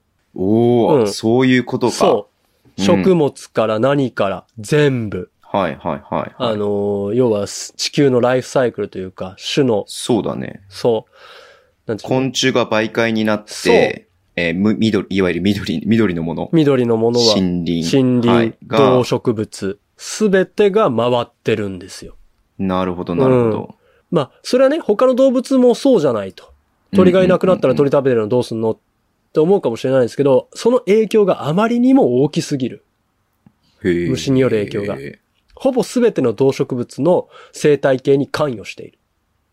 ん。ううんん。というのは、やはり何者かによる作為的う。なんプランニング、うコーディネーションうんによってこの地球は今繁栄してるんじゃないかっていうところまで行くのが昆虫宇宙人説なんですよ。なるほど。そこまで知らなかった。なんか、地球上にはありえないものだから、昆虫は宇宙から来たんじゃないかみたいな、んそういう薄っぺらいとこしか知らなかったですいね。やいや、全然少ないんですすけど、それ知ってる時点でかなりね、かなり気色悪いですあ、よ。 そう。あ本当？なんか、いや、聞いたことあっただけなんだけどさ、うん自分で調べたとかではなくて。でもなんか、うんでも、聞かれて、言われたらわかるじゃないですか。昆虫だけ違うねっていうのは、やっぱり。違うし。違いすぎるうんうんうん。あのーえっ、と、今、なんか話したいのは二つあっはて、い一、つが、はその生命力がめっちゃすごいじゃないですか。ああ、そうですね。確かに。だって、恐竜って滅びたよね。はい僕、多分生きてる中で恐竜生きてるの見たことないから、そうですね。現代にはいないと思うんですけれやそれがどね、も、まあジュまあラ、シッいいク。や、その話はいいや、置いとこ う。うん。あ、そうなんだ。うん、その話は一いや旦置いいわときゆるましょう。氷河期が来て、なんかね、あの、絶滅したとかって言われてるじゃないですか。そうで。すね。はで、い。多分昆虫もその氷河期みたいなのを通ってるわけでもちしろょ。ん通ってますよ。のそこでも生き残ってたわけじゃん。もちろん。だその生命力、多分人間も死んじゃうわけでしょ、もちろん、もちちろん。ろん。そうだよね。はい。で、まあよくさ、なんか地球がもう核戦争が起きたとしてもゴキブリは生き残るみたいなこと言ったりとかするじゃないですか。うん言いますねうんちょっとそれがなんか異常だなっていうふうに思うよね。ですよね。何のために生きてんのって思うじゃないですか。だってそうだ他ねの生命が死滅しても生き残るって、じゃあ何のために君たちはいるのってなるじ ゃん 確かにそうだよね。うん。そうじゃないですうん。か。まさにその通り。で、宇宙空間でも生きますからね。奴らは。あ、そうなの、うん、クマムシですよ、まさに。に。クマムシとかは、はい、氷点下で、も、灼熱の炎の中でも生きるし、うん、うん、うん、うんう。うんかなりね、地球環境を超越した存在であるのは間違いないんです。うん、うん、うん、うんうん。まあだからそこが何者かによって生命は作られているうん、うん。というところの論証なんじゃないかなんていうことが言われておりまうんす。はい、はい。はい僕大好。きです。大好きな説。なるほどね。うん。すべてが点外 くもん。うん全部つながる。昔さ、はい見た映画でさ、はいはいはい。大宮地区っていう映画があって、ああ、はいはいはいはいはいはいはい。もう10、多分10年以上うん、前の前、映画結だと構思う前んですだよ。けど。 2004、5年、そうそうそう3、4年とかでしょ。うん。はいはい、うん宇宙人がさ、はい地球に来るんだけど、はいまあ、侵略するわけでもなく、はいなんか地球に住むみたいな、そね。うそうそうそうそう。隔離してね。で、なんか、そうそうそう。まあ、それはちょっとなんか南アフリカのアパルトヘイトをなんかこうちょっと、うん。あの、引き合いに出したような感じの、うんうんあのう、ん映画なんですけど、うんその宇宙人が、はい。人型でもなく、はい。タコ型でもなく、はい。昆虫なんだよね。だかそうなんですよ。らそれ今すごい思い出して、うん。別にだから何なの、だから話をどう膨らますのってわけではないんだけれども、あえて昆虫なのって話ですよね。そう。う。うん。だからまあそういうふうにやっぱうりん、こう見る人というか、あの、なんかこうね、作品を作り手としてうは、ん。宇宙人の形として昆虫っていうのも全然、ありますなよねんかこう違和感なく受け入れられてしまうっていうのも、その昆虫に対する人間のこのイメージわかるがわ、かる。自分たちとは明らかに違うものではあるっていう、うん真相心と理こでろからは、そういうふうに。だってあれ宇宙人って言われても、いや、こうでかい昆虫じゃんみたいな感じにさ、うん。思うしね。いやこれが宇宙人、人だよ、みたいなね。そうそう。でもそれでも別に、あ、宇宙人だなっていうふうに思っちゃう思かっらちゃさう、思っ僕たちゃう。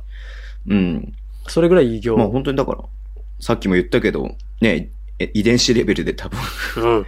何か違うものというふうに感じてるっていうのあると思うしね。うん古く言えば、スターシップトルーパーズとかもそうですもんね。やっぱね。ああ、うんそっかそっか。うんやっぱ虫なんです。うん。だからなんかさ、その、スペック高いよねって話で言うとさ、はい。スティーブ・ジョブスはさ、はい。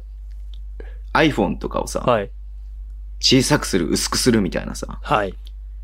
のにさ、もちろん、はい。やっぱりね、やってたわけじゃないですか、はい Apple って。未だにそうじゃないですか。はい。うん。人間をこうなんか、まあ、性能は違ったとしても、はい小型化するっていう風になってくるとさ、昆虫って別にあのサイズじゃなくてもいいわけじゃん。もちろん。でもなんであんなちっちゃいのかなとか思ってさ。なるほどね。なるほどね。あえて小型化してる可能性すらあるってことですそよう。ね。で、普通にさ、人、なんそのその生物の、そのセオリーとして、はいあの、大きければ大きいほど長生きなんだよ。うん、うん、うん、うん、うん。恐竜だったりとかさ、そうですよあの、まあね。今いるので言ったクジラとかさ、はい。そうじゃん。そう。でかくなれば、そのヒエラルキーの上に行けるっていうのはありますそうよね。そうそうそう。で、もちろんその生物としても長生きできるっていう。そうそうそうそう。まあ人間は長くても100年みたいな感じがあるじゃないですか。で、で、そうするとね、昆虫って短いの。うん。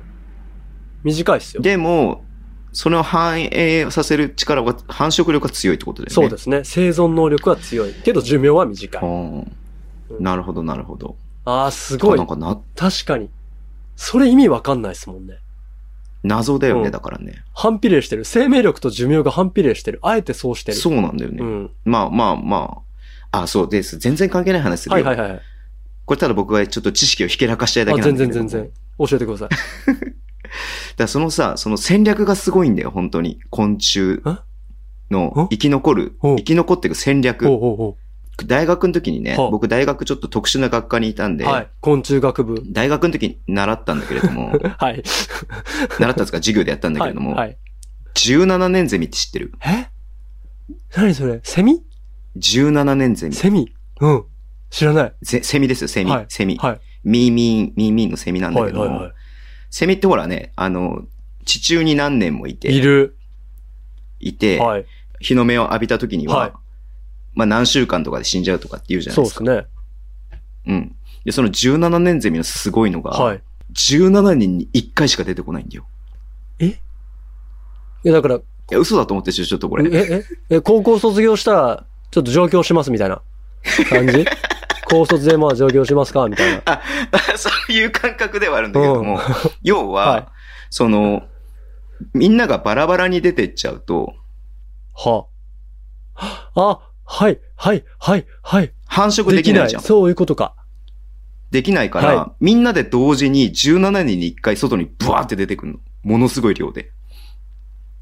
で、そこで繁殖をして、また、次17年後に出てくるの。えすごい戦略じゃないすいごいっすね。生き残るた めの。え、別にそれさ、あれですよね。LINE とかで、なんか別に いやいやいやいや LINE とかで、いや、多再分、ね、来週の日曜、六本木ね、みたいなそういうことではなくて。前の17年はもしかしたら、はあの、メッセンジャーだったかもしれない。スカイプだったかもしれないあ、けど。なるほどね。確かに、時代的にね。うん、次の2003 17年は多分ズームになると思う。なるほど、なるど。ほど、な るほど。なるほどね。そう。まあ、だからそれもさ、結局ほらなんかね、あのうー、ん。キリンの首が長いのが生き残ったみたいな、うんうんうんうんうんうんうん短いのは淘汰されたみたいな感じで、その17年以外の年のせ17年ゼミは淘汰されただけで、そのたまたま1回にバーって出てきた17年のセミが、あーあのー、あーだけが生き残ったからそういう風になってるのかもしれないけども、だから17年に1回めっちゃ17年ゼミ出てくるんですよ。すごっえだからそういうこともさ、こう生き残るための手段みたいのがさ、うん。えげつないじゃん、 そんなのさ。確かに。うん。そういうのを聞く。くとさ、なんかもう伺い知れないよね、人間の感覚で言うと、うんみたいな。うん何それ初めて聞いた。え、だそっうてみんな知ってんでしょだって17年で行こうぜって。だかそういうこらと多だよ分ねもだからう、ね。みんな知ってん僕だたよねち。が、つそう、僕たちが出るのは17年に1回みたいな感じでみんなで指名し合わせてるんですよ。だよね。で、それでその2週間だか3週間だか知らないけれども、うん。その時に、まあ、購買をしてうんうんうんう、ん次の世代を残すっていう手段を取っているセミがいるっていう。はいうん怖いね。やばいな。その、だから、虫に牛耳られてるのもわかりまもすうよ。な、はいもう、そこまでやられたらさ、ね。 もうどうしようもないもんね。はい。なんで次のね、エクパーを配信するのは17年後にしようと思ってなるます。ほどね。はい。うん。はいじゃあもう、うちのオッキッキーが配信してますわ、そしたら うん。おっきき、おっききも20歳にオなる ね。ッキッキー二十歳になるから。うん、ちょうどやってるわ、今と頃いうことで、うんはい。ありがとうございました、はい今日も。面白かった。りがとうございますんその、そのなんか上っ面の部分は知ってたけれども、いやいやいやそういうふうに聞くと面白いなっていうふうに思ってうん聞いてました。ありがとうございもます。う何の学部だかだけ気になる、今。ずっと気になってる。あ、いやいや、僕普通にね、近くの学科に行ってたんですよ。ああ、ー。学科つか学部か。はいはいはいはいうんはいはい。要は、あるじゃん。あの、物理、生物、うんうんなんだっけ、科学。科学。うん。物四つ目の物物、あの、地学っていう、ええええあの、一番マイナーな教科最高でしをょ。扱う。はい。都市伝説ハンターはもう地学専攻で決まりで すよ。僕もそうだったし。うんそうなんだ。欲しいへー地質でしょ文、古代遺そうそ跡うそでう、しょ地質、地質、えーあのー天体星ももちろんやるし。天体あるよねだだそれだからあれだよ、JAXA に行ったんだよ。あー。そうそうそうそうそう。その、授業の一環で JAXA、で水質とかね。はいはいはいはいはいうん地震とかもあるし。うん、そう僕、が気象の、よ気象の、あれで学、研究室だったから最終的には。気象気象、天気予報。超頭いいやつじゃん。そう。だからね、あのー同級生でさ、うん大学の同級生で、あのー恐竜が好きで、はい。地学の学科に入ってきて、うん、わかる。うん。今普通に恐竜うのん、なんかそういう博士みたいな仕事をしてるやつがいるよ。エリート面じゃん白いよね。そういう、そういうやつもいる。うん、うん。いや、まあ、たもう、え素質バッチリじゃん、ミステリーハンターの。いや、そんなにあれですよ。全然。そういうつもりで全然入ってないんですけれどうんも。はい。だそういうつもりで入ってないから素質あるんですよ。から地層とかも見に行ったよ、わざわざ。なんかすごい山の中とかさ。いいなあいいなあフィールでドもワーク。東京でも見れるからね。東京、東京でも見れる全然。ああね。関東ローム層とか。ああ、関東ローム層。層ね。はいはいはいはうんうんうんうん。あ、それこそだから化石とかもやってい。る、。はいはいはいはいいはいはいはいはい。うんうんうんいいなぁ。そうなんですよ、実は。 全然関係ないけど、仕事は。ねうん。地学最高ですよ。はい。ということで、はいありがとうございました。ありがとうございました慎太郎さんはい。相変わらずミステリーコーナーへのお便り来ないね。はい。いやもう、飽きてるんですって。じゃあ最終回にしたくない人はぜひお便りをくださ い。はい。はい。ということで、じゃあさっきオッキッキーがオッキッキーしてきましたけれども。もう言わいでトええラトねラんブっル、て。トラブルとして。言わいでええねんって、それは大きい。一回収録が止まりましたけど、お聞きがお聞きしてきて。うんはい。はい。じゃあ、す締めていただければと思います。そうっすね。うーん、まあ、なんてことない短い話なんですけれども、あの、私事で大変恐縮なんですけれども、3歳7ヶ月になる息子がおりましてですね、うーん、はいあの、その息子がですね、あの、飛行機のお歌って言いながらトップガンのデンジャーゾーンを歌って います。See you guys! ああ、 やべえハな。イウェイトゥーザー言うてます。はい。やべえな。はい。ありがとうごあざいりがとまうござしいたま。す。